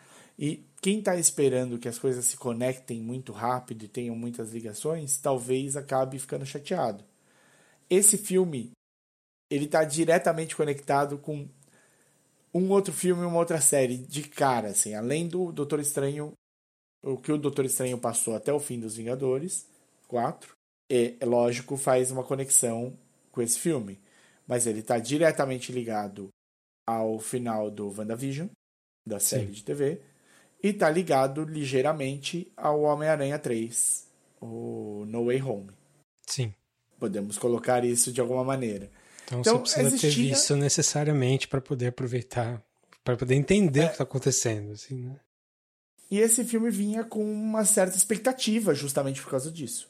Quem assistiu, quem viu, quem viu o Homem-Aranha e o Doutor Estranho lá conversando, e quem viu a, a WandaVision, como acabou e tal, e, e soube que a Wanda Maximov estaria nesse, nesse filme, estava esperando coisas. Tinha uma expectativa para esse filme. Então, esse filme, talvez, diferente de Shang-Chi, diferente de Moon Knight, a série, ou diferente de Eternals, que não tinha expectativa nenhuma. Era filme de apresentação de personagem. Como ele vai se encaixar no universo Marvel, se vai se encaixar, vai saber. A gente vai descobrir junto. Agora, esse não, esse tá dentro das peças que a gente conhece e tá dentro do tabuleiro que a gente já acompanhou. Então, como é que ele encaixa? O que que ele encaixa? Quem que é, quem que é o Doutor Estranho depois dele perder a joia e depois de tudo que ele passou? Quem é esse cara? Como é que ele tá enxergando a vida e como é que as coisas desses, desse filme e dessa série vão encaixar no filme dele? Bom, dito isso, você traz um cara que tem um uma visão muito específica, um jeito muito específico de narrar. O Sam Raimi, eu não sei se ele estava no com toda a liberdade que ele poderia ter no Homem-Aranha 1, 2 e 3. O que, que você no acha? No 2 ele tinha. Não, no, no, primeiro ele. O primeiro virou um dos maiores filmes de todos os tempos em termos de bilheteria. Então ele ganhou o cacife para fazer o 2 do jeito que ele queria. E eu acho que fez. Eu acho o 2. Gosto muito do 1, um, mas o 2 eu acho. Ah, Poxa, não. Do... Dois tem uma o cena Doc de terror. É, exatamente. Cena. E não só a cena do Doc Ock acordando, que é uma cena de terror do Raimi clássica, assim, de, de dar medo mesmo. Mas a cena de ação são, as cenas de ação são muito boas. A briga do Aranha com, com o Doc no, no prédio que vai depois pro trem é uma sequência assim de tirar Essa o fôlego é cena... enorme, assim, tem, sei lá, Sim. seis minutos de de pancadaria ali muito bem feitinha, assim, uma ação muito bem coordenada. E a cena do trem virou uma cena do cinema. Sim, icônica. É uma cena amplamente No primeiro também, né? O beijo, o primeiro também tem muitas cenas icônicas. Então, o cara é um puta diretor. Assim, o 3 eu acho que foi um problema mesmo, é ruim. É. Talvez eu odiei na época. Eu entendo que tem coisas redimíveis, assim, coisas que dá para entender, mas é, é, foi, é o mais fraco.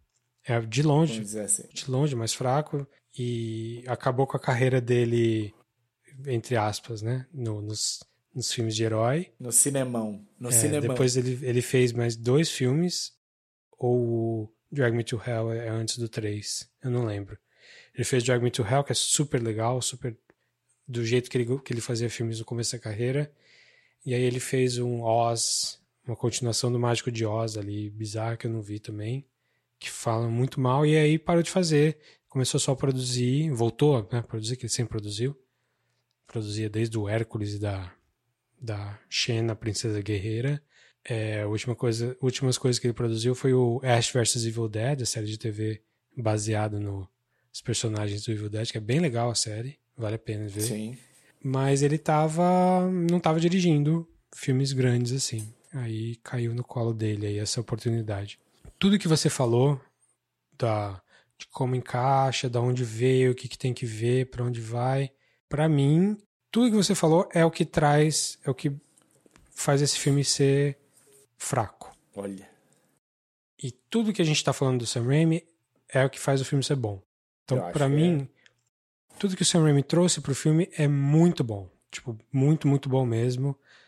É, o, toque de terror que ele coloca, as cenas de, de, de, susto, as cenas de ação são boas, algumas coisas mais diferentonas que acontecem no meio do filme que a gente vai falar mais pra frente, super legais.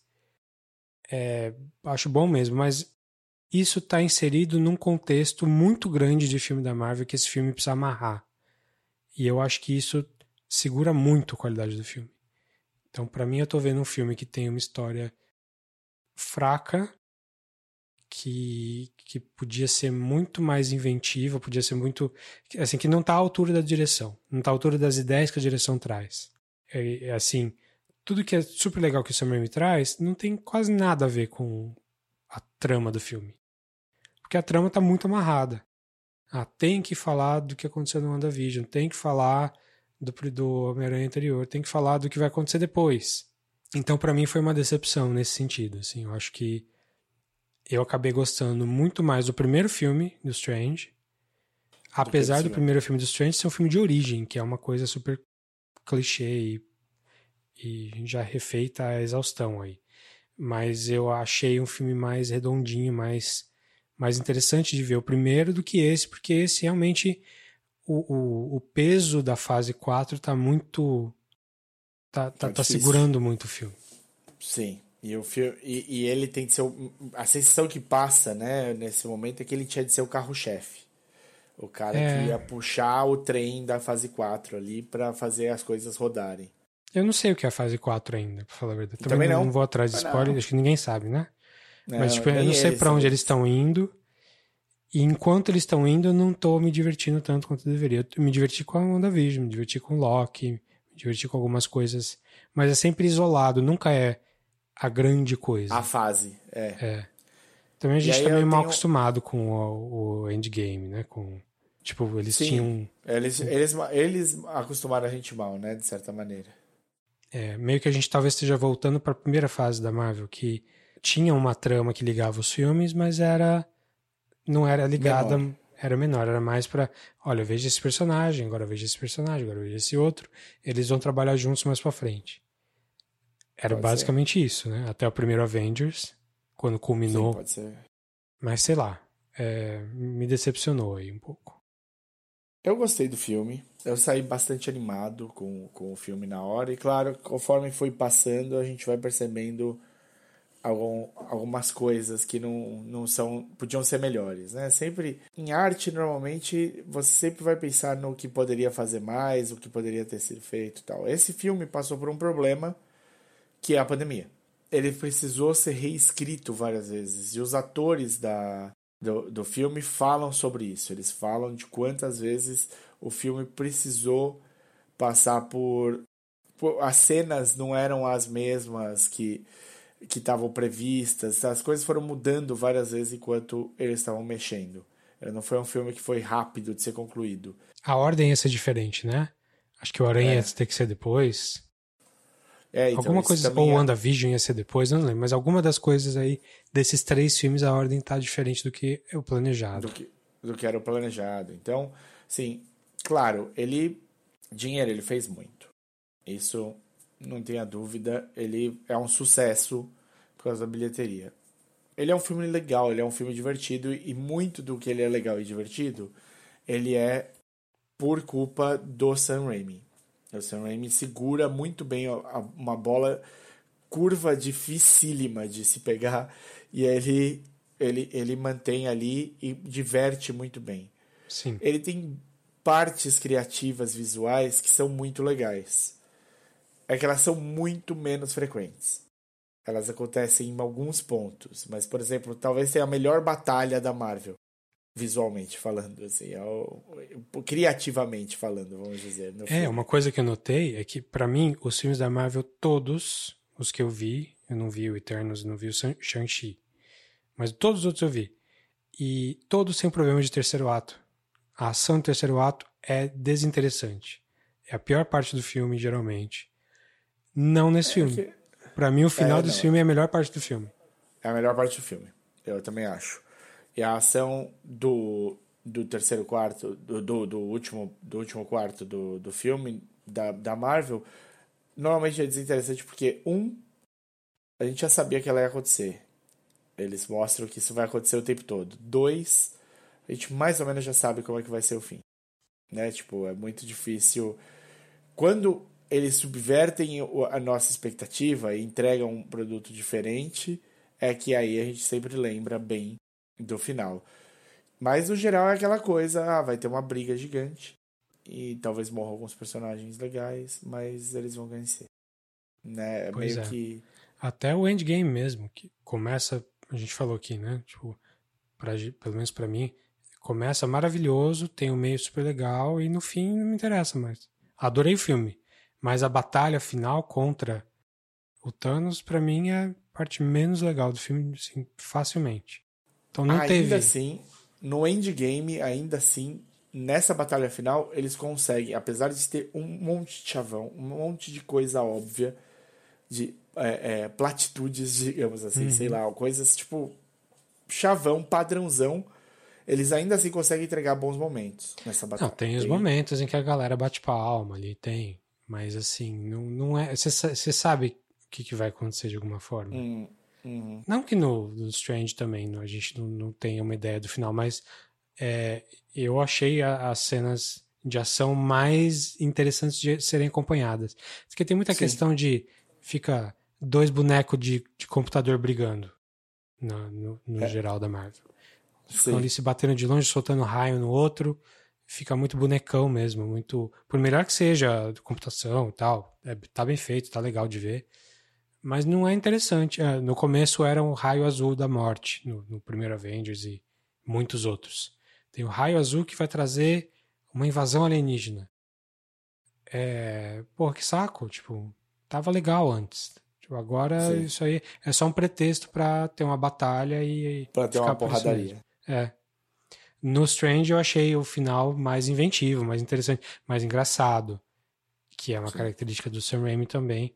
Da Marvel no geral, eles têm comédia, mas eu achei no Strange aqui, quando o Sam Raimi aparece, a, o, o tipo de humor dele aparece mais. E aí é legal. Sim o tipo de humor e o tipo de terror bem humorado, né? Eu Sim. acho que esse é um traço que permeia e quando o filme permite, né? E, e eu acho que deram um pouco de liberdade para ele nesse filme para ele brincar, é muito legal, é bem bacana. Então, onde esse filme é criativo, ele é muito bom. Sim. Onde ele tem de carregar o peso de fazer a história não só do filme, mas do universo Marvel andar para frente, ele cansa. Sim. O que tem de ligação com Homem-Aranha, caso você não tenha visto, é importante, mas não é tão importante. O que tem de ligação com a WandaVision, é aí é muito importante. É. A, Wanda, a Wanda que chega nesse filme, a, a nossa querida feiticeira Escarlate, né? A Wanda, a, a, Maximoff, que você conheceu lá no Vingadores 2 Age of Ultron que teve um romance longo com o Vision, e, com o Visão, e que acabou vendo a pessoa que ela amava morrendo na frente dela é, nos últimos dois filmes do Vingadores. Essa é, é, é, essa Wanda passa por uma transformação muito importante na série dela do Disney Plus, WandaVision. E aí essa transformação é um impacto direto nesse filme. É, é, o filme explica um pouco, cita por cima os acontecimentos do, da série, mas é muito por cima. Você não tem nenhuma profundidade para você entender quem é essa Wanda que tá chegando aí. Sim. Sabe quem tá chegando aí também? Os, os spoilers. spoilers.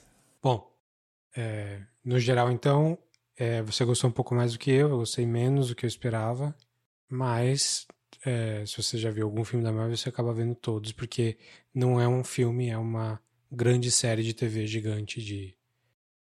Que se passa no quantas... cinema. Uma série de TV gigante que se passa no cinema. Estamos chegando a 100 horas, já passamos de 100 horas, talvez? Enfim. Talvez, é possível. Bom, então, é, a partir de agora, spoilers para Doctor Strange in the Multiverse of Madness.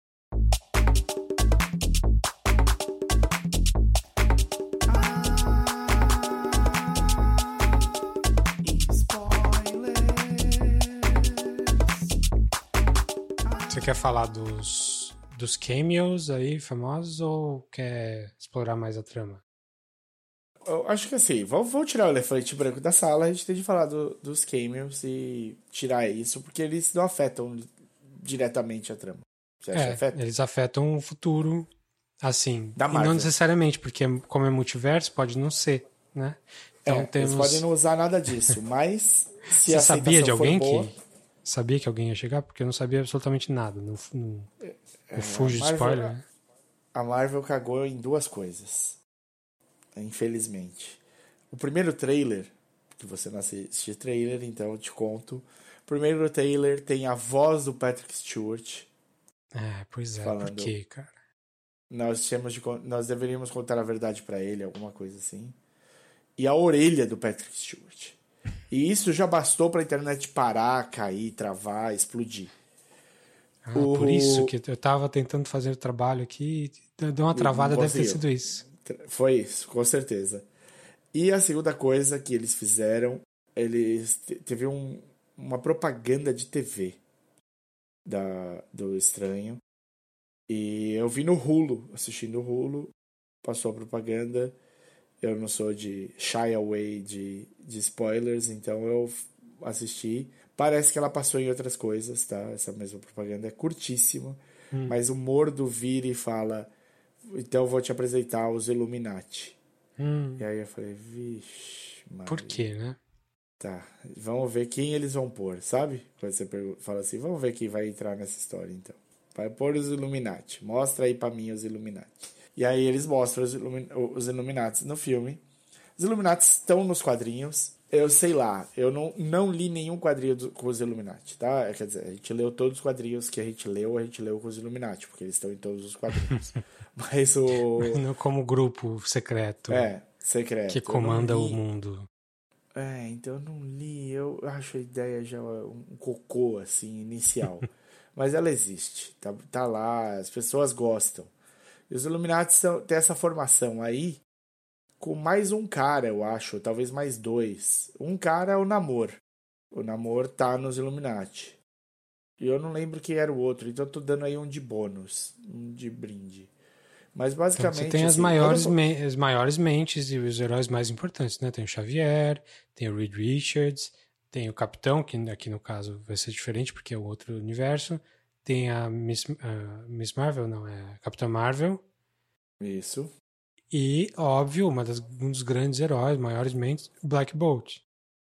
Sim, uma mente brilhante.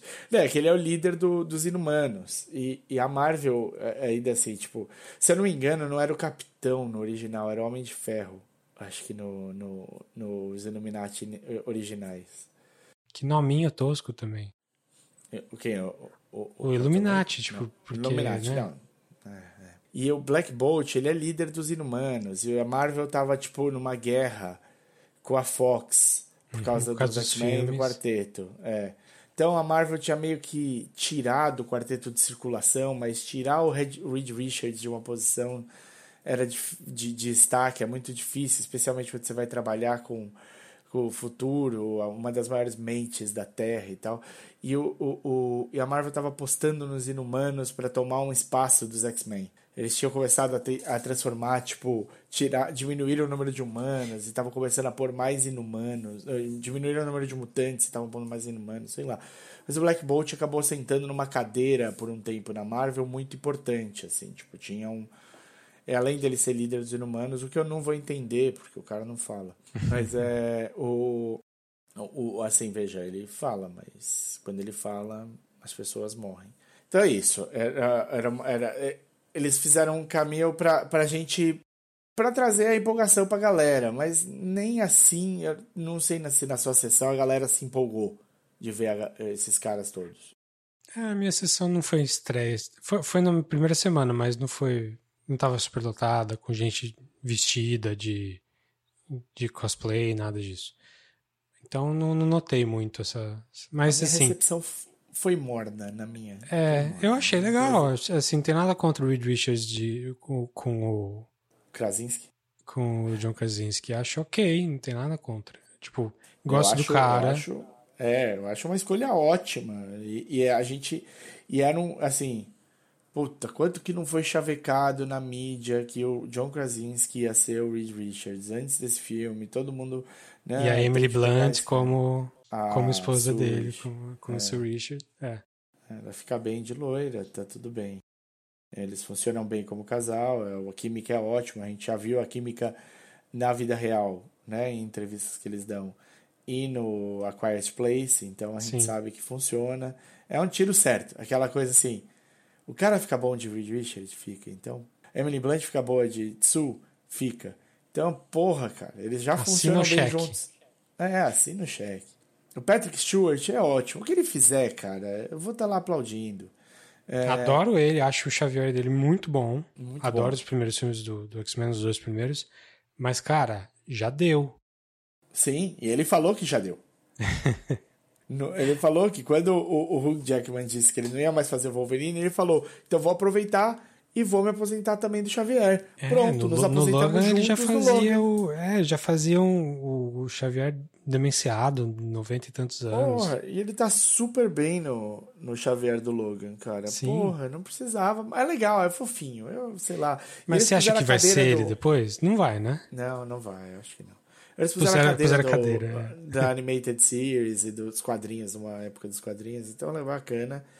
O, a Rumbo de, de Capitã Marvel, ótimo, porque a, ela é a Photon, né? Ela vai ser a Photon na Marvel, no, nos filmes, né? Pelo que deu para sentir no, no WandaVision. Mas ela vira Capitã Marvel nos quadrinhos por uma época. Então a Rumbo fazendo Capitã Marvel, todo sentido o, o Mordo na posição do, do Sorcerer Supreme também em todo sentido. A Capitã, mais, a tá? Capitã Britânia. A Capitã Britânia a gente viu no What If. Sim. E Legal. Bacana trazerem, né? Já que usaram o What If, põe lá. E o, o estranho também do What If, acho que passa, passeia por ali. E o Black Bolt, cara, é o Black Bolt da série dos Inumanos da Marvel. que, meu, se mais alguém além de mim, de mim viu, acho que nem os produtores viram a série. Não, Ninguém foi só viu. você.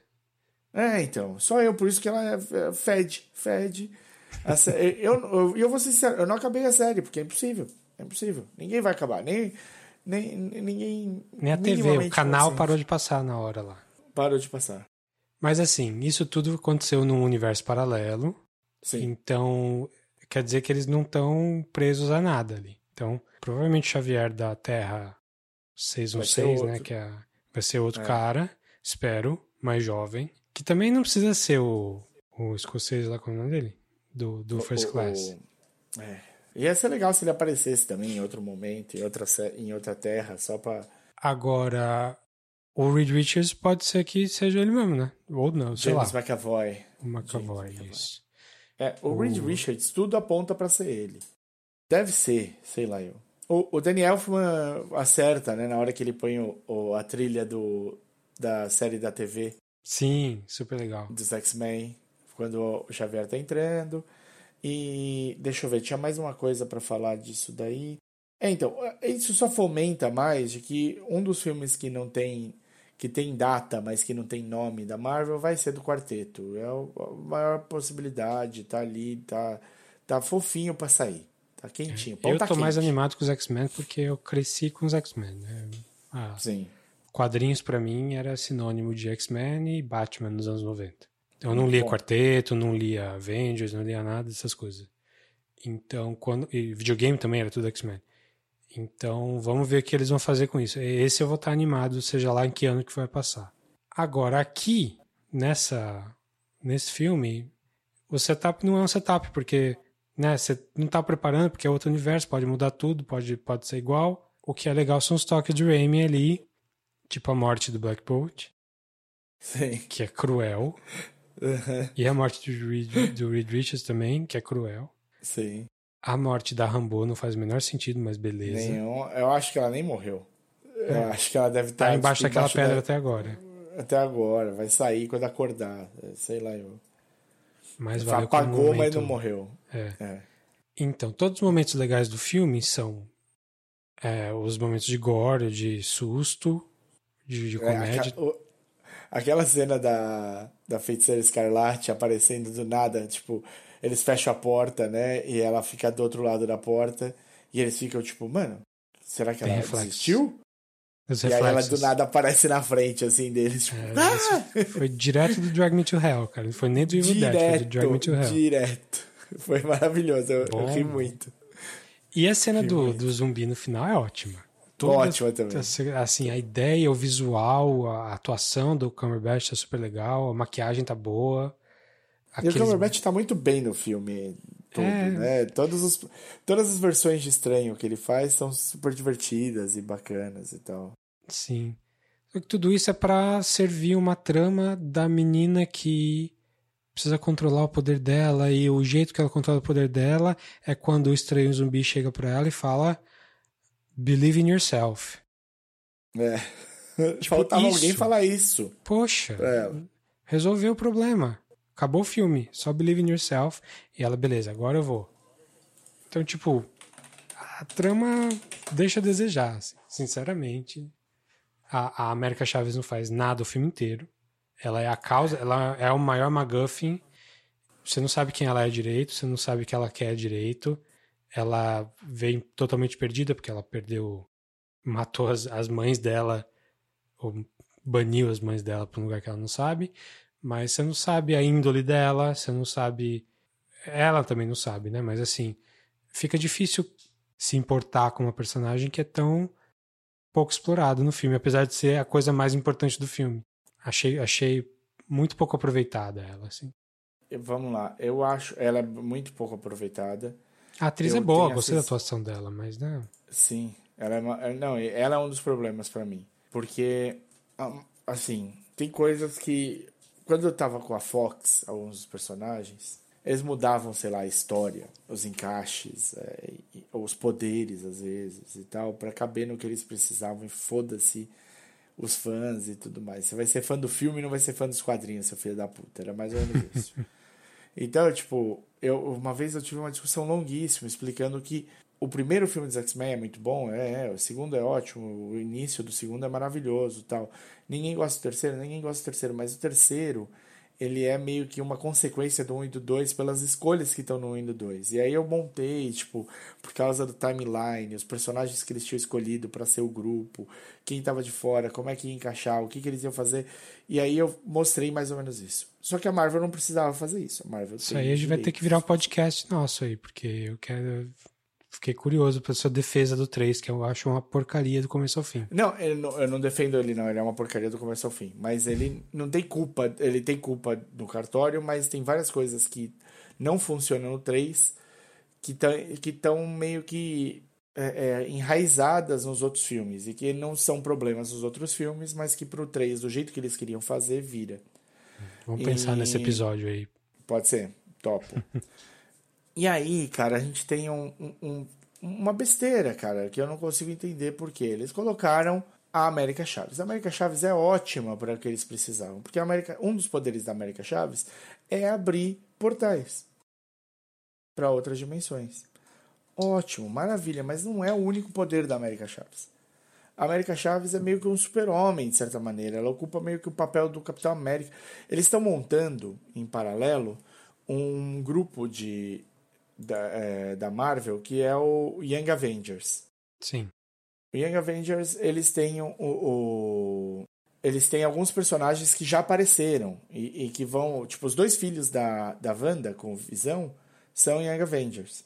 Então, eles já existem de certa maneira, precisa achar um lugar em que eles vão realmente estar presentes. A Kate Bishop também é Young Avenger.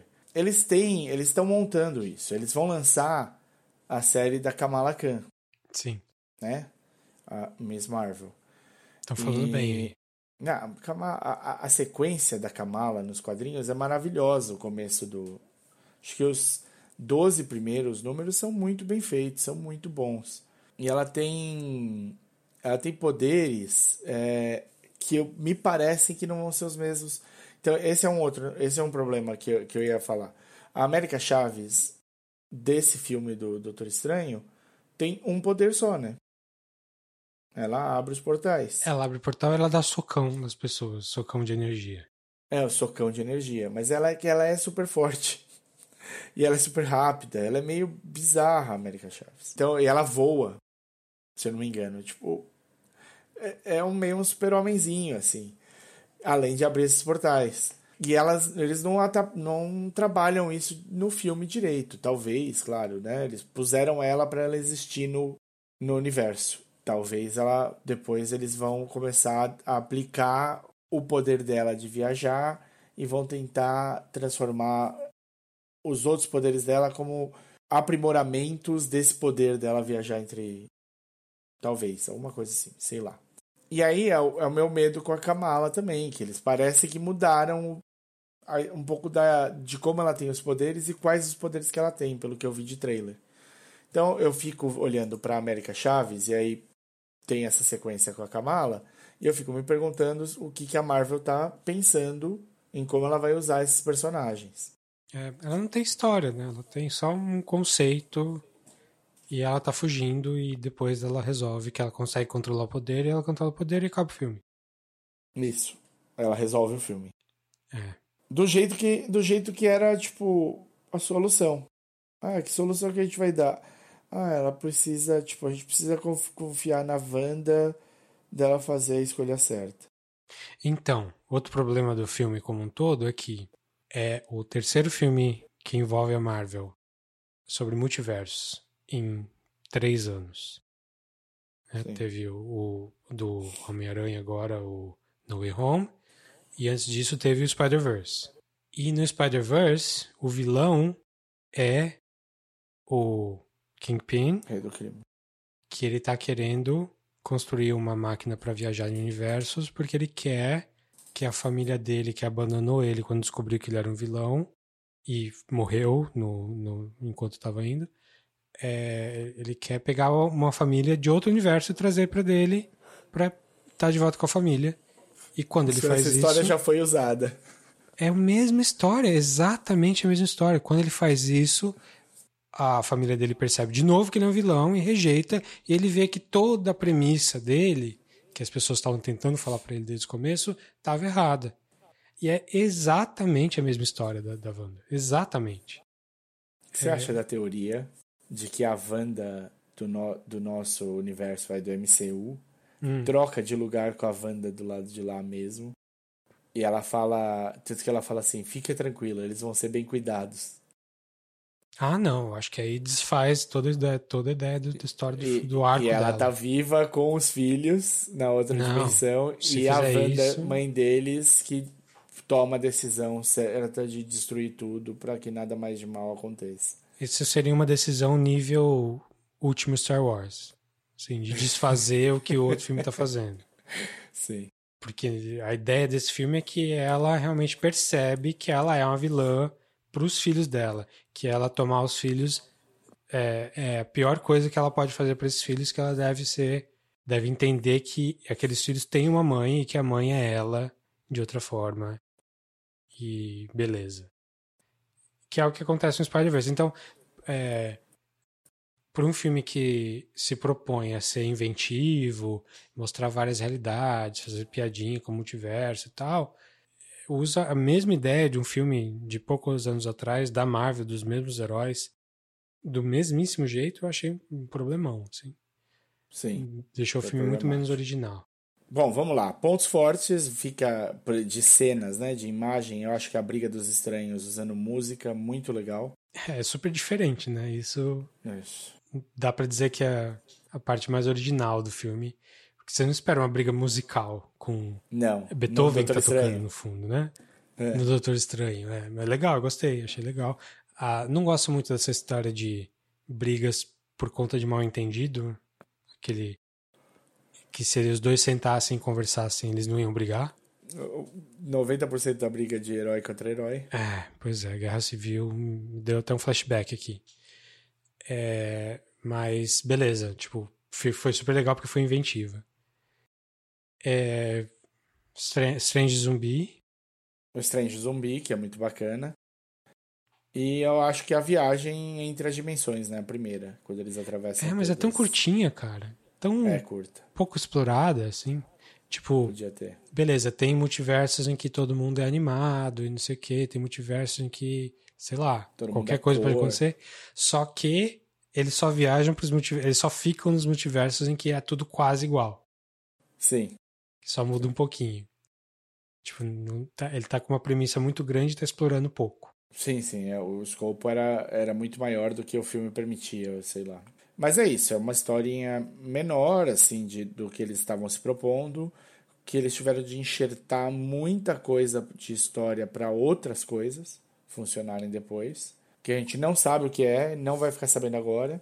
Ela funciona muito no carisma do, do, do Cumberbatch e da, e da Olsen, né? Sim. O, o, se elas, os dois seguram super, o Wong também, o, o, o Benedict Wong também é super carismático, faz super bem. Clytel é, Oliefor também é ótimo, também gosto dele. Tava, tenho até saudade, porque ele teve uma época que ele estava em 30 filmes. Sim. E, e, indo bem em todos eles. Deixa, deixa o cara descansar. Essas coisas funcionam. O Sam Raimi, quando dá um espaço, ele faz a dele e funciona super bem. Bruce Campbell aparecendo é sempre bacana. É, ele tem que ser o... torturado pelo Sam Raimi de alguma maneira. De alguma maneira. pra fechar, tem a Charlize Theron fazendo a Claire, ah, que, é, que é super importante pro, pro Estranho. Abre ali o Doutor Estranho 3, já praticamente certo. Não, não tá confirmado, acho, mas. É, é, vai, é óbvio. Vai ter. É. Vai ter. E ela é, ela é importante nos quadrinhos, mas é, muita gente que lê os quadrinhos também não sabe quem é. Só se você leu só os Strange lá dos anos 60 que, que ela aparece é, mais, então, né? É, ela é, ela é justamente a cuidadora dessa parte aí do multiverso, não sei o que lá. E ela é interesse romântico. Acho que ela casa com o estranho uma época. E é, Meu problema é, é, com tipo... ela é que é a Charlize Theron, cara. Tipo, que outra franquia que ela precisava entrar mais? Deixa a menina fazer dinheiro. Poxa, né? Eu gosto o pessoal dela. da África do Sul gosta de dinheiro, meu amigo. Mas, nossa, tem mais atrizes por aí, gente. Tem. É, uma coisa que eu falando em atriz, foi uma coisa que eu achei legal. É, no começo do filme, na, quando aquele monstro invisível vem invadir Nova York, ali no, no meio do casamento da Rachel McAdams lá. Eu achei que ia ser o Shumagorá. Parece, né? Parece mesmo. É. É, ela tá casando ali num, num prédio e é, eles vão ver o que está acontecendo, a invasão. E a invasão ali é grande, né? Tá destruindo um ônibus, tá matando gente, quebrando prédio. Mas a galera do casamento, tipo, olha pela sacada assim com a bebida na mão, como se fosse uma coisa que acontece uma terça-feira qualquer. Nova assim. York. E faz todo sentido, porque quantas vezes Nova York não foi invadida no universo da Marvel? Destruída tipo, de todos cada os Cada 15 jeitos. dias alguém, algum monstro aparece e destrói um pedaço da cidade. Tipo, só mais um dia comum. Achei um toque interessante, assim. É bom. Uma, uma piadinha. E eu, eu fiquei pensando também que o Visão é um pai muito ausente, né? Porque a, a Wanda toma o corpo da outra Wanda e vai e faz um killer spree, mata os, o, o, o, os Illuminati todos do lugar tal. Visão. Aí a Wanda, de novo, a Wanda aparece, não sei o que lá, é de noite, os filhos estão lá assistindo TV, não sei o que lá, o Visão Aí, tá trabalhando, cara. Trabalha até tarde. É, é difícil a vida do Visão. Mas o. Será que ele morreu? Em algum universo ele tá vivo. Não é possível. Sim, sim. Bom, é isso, eu acho. A gente cobriu bem. O, o... Ficou, você sente que ficou faltando algum spoiler, alguma coisa aí pra gente falar? Nada que me venha à cabeça agora, não. Então, no geral, gostamos médio. Eu gostei, acho que menos que você. Acho que sim. Mas, né, a gente tá preso tá obrigado a ver a cada três meses um filme novo da Marvel aí.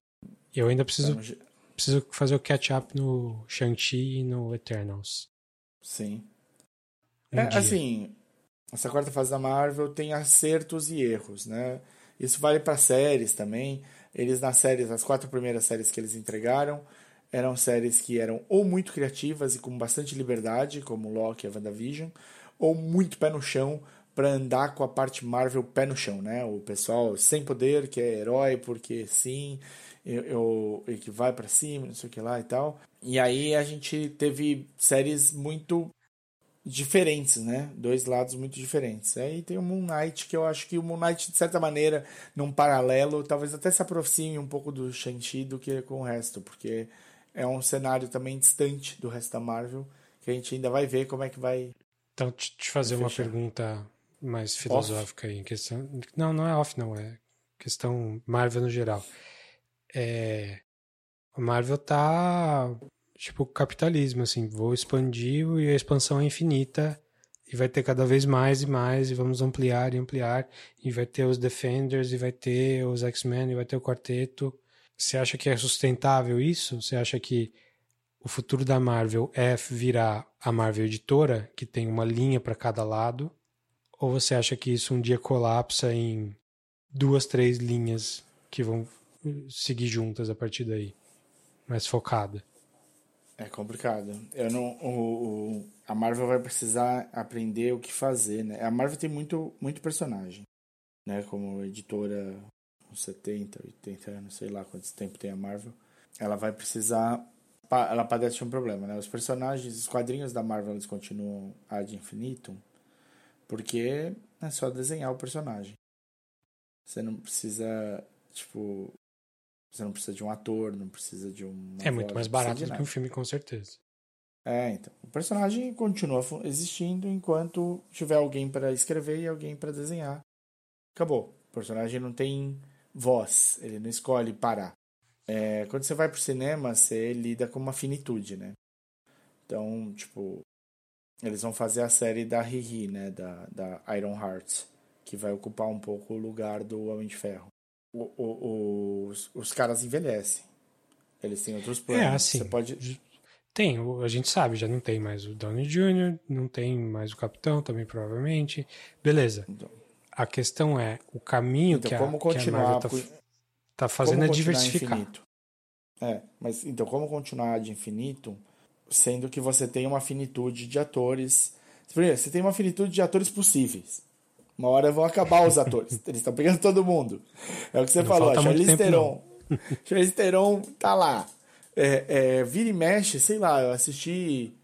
O, o passou a, o, o Homem-Formiga e a Vespa na Globo outro dia. E Lawrence Fishburne tá lá. Eu tinha esquecido dele. o Lawrence Fishburne tá na Marvel. Eu falei, caralho, velho, não, não tem. Daqui a pouco não vai mais ter. Então eles vão precisar ir, ir expandindo para o público jovem. Eles já têm um monte de coisas que foram para esse lado e que, por exemplo, Runaways. Runaways era uma série de super boa para ser série de TV super, super boa. Você ia pegar o pessoal jovem e acompanhar eles, sei lá, por oito temporadas. Oito anos da vida de um, de um cara. Você ia ver ele crescendo e tudo mais. Ia funcionar super bem para Reynolds. Eles acabaram deixando na mão do Hulu, fizeram um investimento meio tosco, não, não teve acompanhamento. A série é legal, mas a série não foi tão longe quanto ela podia ir. E os personagens do Runaways eventualmente fica tão grande dentro do, dos quadrinhos, é, as pessoas gostam tanto né? Porque Brian K. Vaughan escrevendo. Sim. Então, né? A coisa funciona. O, o, fica tão grande que esses personagens acabam ocupando posições importantes. Vão pro Avengers. Alguns deles. Tem coisas que acontecem com os personagens ali. Então eles poderiam sempre continuar trazendo público mais jovem, é, é, coisas mais jovens e ficar renovando, né? Mas eu acho que tem uma saturação. Você falou hoje, a gente falou aqui nas dicas. É, você saturou de true crime. Teve tanto e tanto. É que estão você... falando que a Marvel saturou desde 2014, sei lá. Sim. ainda estava no ela primeiro satura, Avengers. É, ela não satura de verdade porque ela é, é possível criar estilos de filmes diferentes. Então você vê o Homem-Formiga Vespa, o 1 e o 2, eles são meio heist.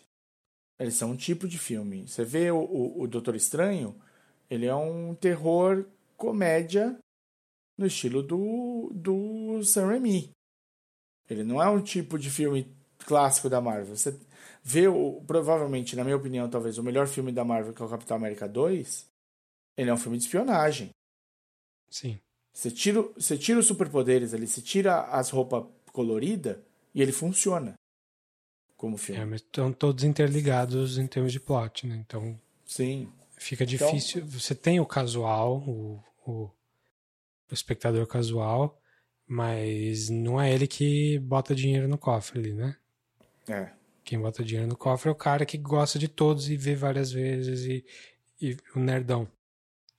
Então, e aí eu acho que a Marvel vai ter uma hora que ela vai colapsar, de, a o número de produções vai cair. E eles vão começar a ter uma coisa ou outra por ano, uma. Uma série no ano, a gente vai ficar esperando temporadas. Ah, vai ser a segunda temporada de tal série, dois anos depois de sair a primeira, sabe? Tipo, eu acho que a gente vai ter uma coisa, um crescimento menos voraz. Não agora. Agora ainda é, no tá, crescimento tá, voraz. Tá longe ainda, ainda mais é. com, com as aquisições da Fox, né? Sim. A gente ainda tá. Eles acabaram de confirmar que o Disney Plus vai desenvolver o Demolidor e provavelmente é uma continuação do Demolidor que estava no Netflix. Sim. Aí, tem, se vai ser uma continuação do Demolidor que estava no Netflix, aí a gente sabe que o Luke Cage, o Alias e o, o, o Punho de Ferro são reais, eles estão na Marvel, estão inseridos e, e é MCU, e aí eles vão poder usar esses caras para fazer uma outra coisa, eventualmente tal. Então, assim, vai demorar. Eles ainda estão no crescimento voraz, estão com apetite, estão com fome. E tem gente com. Assim. A gente pode falar o que a gente quiser, mas ainda está sendo consumido. Doutor Estranho foi a maior abertura de 2022. Convenhamos, não, é, não quer dizer muita coisa ainda. Não quer, mas... Ainda não quer dizer, é. Mas, é, assim, ele está com 800 milhões de dólares worldwide. Tipo, em uma semana ou duas Daqui a pouquinho tem o Thor. Vai ter Thor. É, o Thor ele traz um outro hype diferente, porque ele tá com um criador que é, todo mundo gosta, que é o Taika Waititi. Então, você começa você vai começar a associar marcas, é, heróis a marcas de criadores. E aí o hype vai ficando, nossa, imagina o Wes Anderson pegando um IP da Marvel. Porra, todo mundo vai querer ver a porra do que o Wes Anderson vai fazer com uma intelectualidade, uma propriedade intelectual da Marvel. Ah, um personagem que ainda não foi explorado, mas que tem tudo a ver, é um personagem diferente, não sei o que lá. Porra, vai chover, vai ter, sei lá, três filmes certos com o Wes Anderson. Três filmes certos com o Wes Anderson, a gente tá falando de seis anos. Porra, não, vamos pegar aqui um personagem super obscuro da Marvel, pesado, com puta passado tenso e vão pôr na mão do Paul Thomas Anderson. Se põe um criador decente do lado de um, uma propriedade intelectual e dá liberdade para o cara desenvolver, você está aí falando de mais, sei lá, 20, 30 anos de. É, tem que ver se interessa, né? Isso é, é interessante. Esse universo é interessante para tanta variedade assim. Não está tudo ligado ao multiverso, ao, ao Thanos e ao não sei o que. Enfim, tô hum, falando. falando é, não, a pergunta quem é boa. assiste o filme. A com quem é assiste os filmes e não revê depois. Assim. Sim. Muito bem, passamos do tempo aí. Passamos muito. Mas foi uma, é uma pergunta justa e eu não sei, eu não sei te responder mesmo, porque tudo indica que vai colapsar em algum momento. Que empapuça. tem, tem, tem tudo para empapuçar. Mas isso está desenhado há mais de 10 anos. Esse empapuçamento provável. E ainda não aconteceu. Os caras continuam ainda aumentando a aposta, dobrando a aposta. A bolha da é, Marvel. É, eu acho que essa fase 4 e o desenvolvimento para 5 e 6, que eles têm mais ou menos programado, vai ser é, é isso. Se funcionar, se eles conseguirem trazer um encerramento no nível é, cataclismático de um Avengers 3 e 4, é, não, não só o Endgame, o, o 3 também.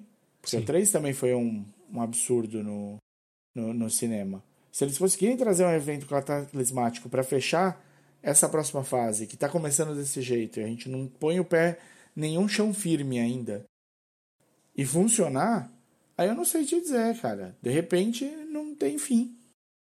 Parabéns pra Disney que, tipo, pegou a vaca mais gorda do pasto para ordenhar. Comprou barato. Vai, comprou barato, comprou na falência. Muito Sei bem. Lá, a gente vai ter um, um, país chamado Disney. Porque não vai faltar dinheiro para eles. Se tem uma coisa certa, e não tem muitas coisas certas, mas tem uma coisa certa no Ready Player One, no livro, é que no futuro as pessoas vão chamar filmes de Disneys. Ah, fui ver um Disney. Fui ver, é isso, Disney. É, eu achei que você ia ter um metaverso aí, um planeta Disney e tal, mas. Vamos que vamos. Bom, Redes sociais para falar com a gente? Isso, pode ser o bom e velho e-mail no podcast catchingup.gmail.com Ou também já o bom e velho meta, facebook.com.br podcastcatchingup. No Twitter e no Instagram nós somos arroba podcatchingup. Ou procura a gente pessoalmente aí para xingar, ou para filosofar, ou para falar que a gente esqueceu de algum cameo importante, ou que a gente não entendeu a essência da América Chaves mostrada nesse filme. Eu sou o arroba o desinformante no Twitter. Eu sou o arroba dedonato. Tem também nosso canal do YouTube, com os episódios lá com, com capítulos e animaçãozinha. Então vejam lá. É Valeu. isso aí, gente. Até mais. Até.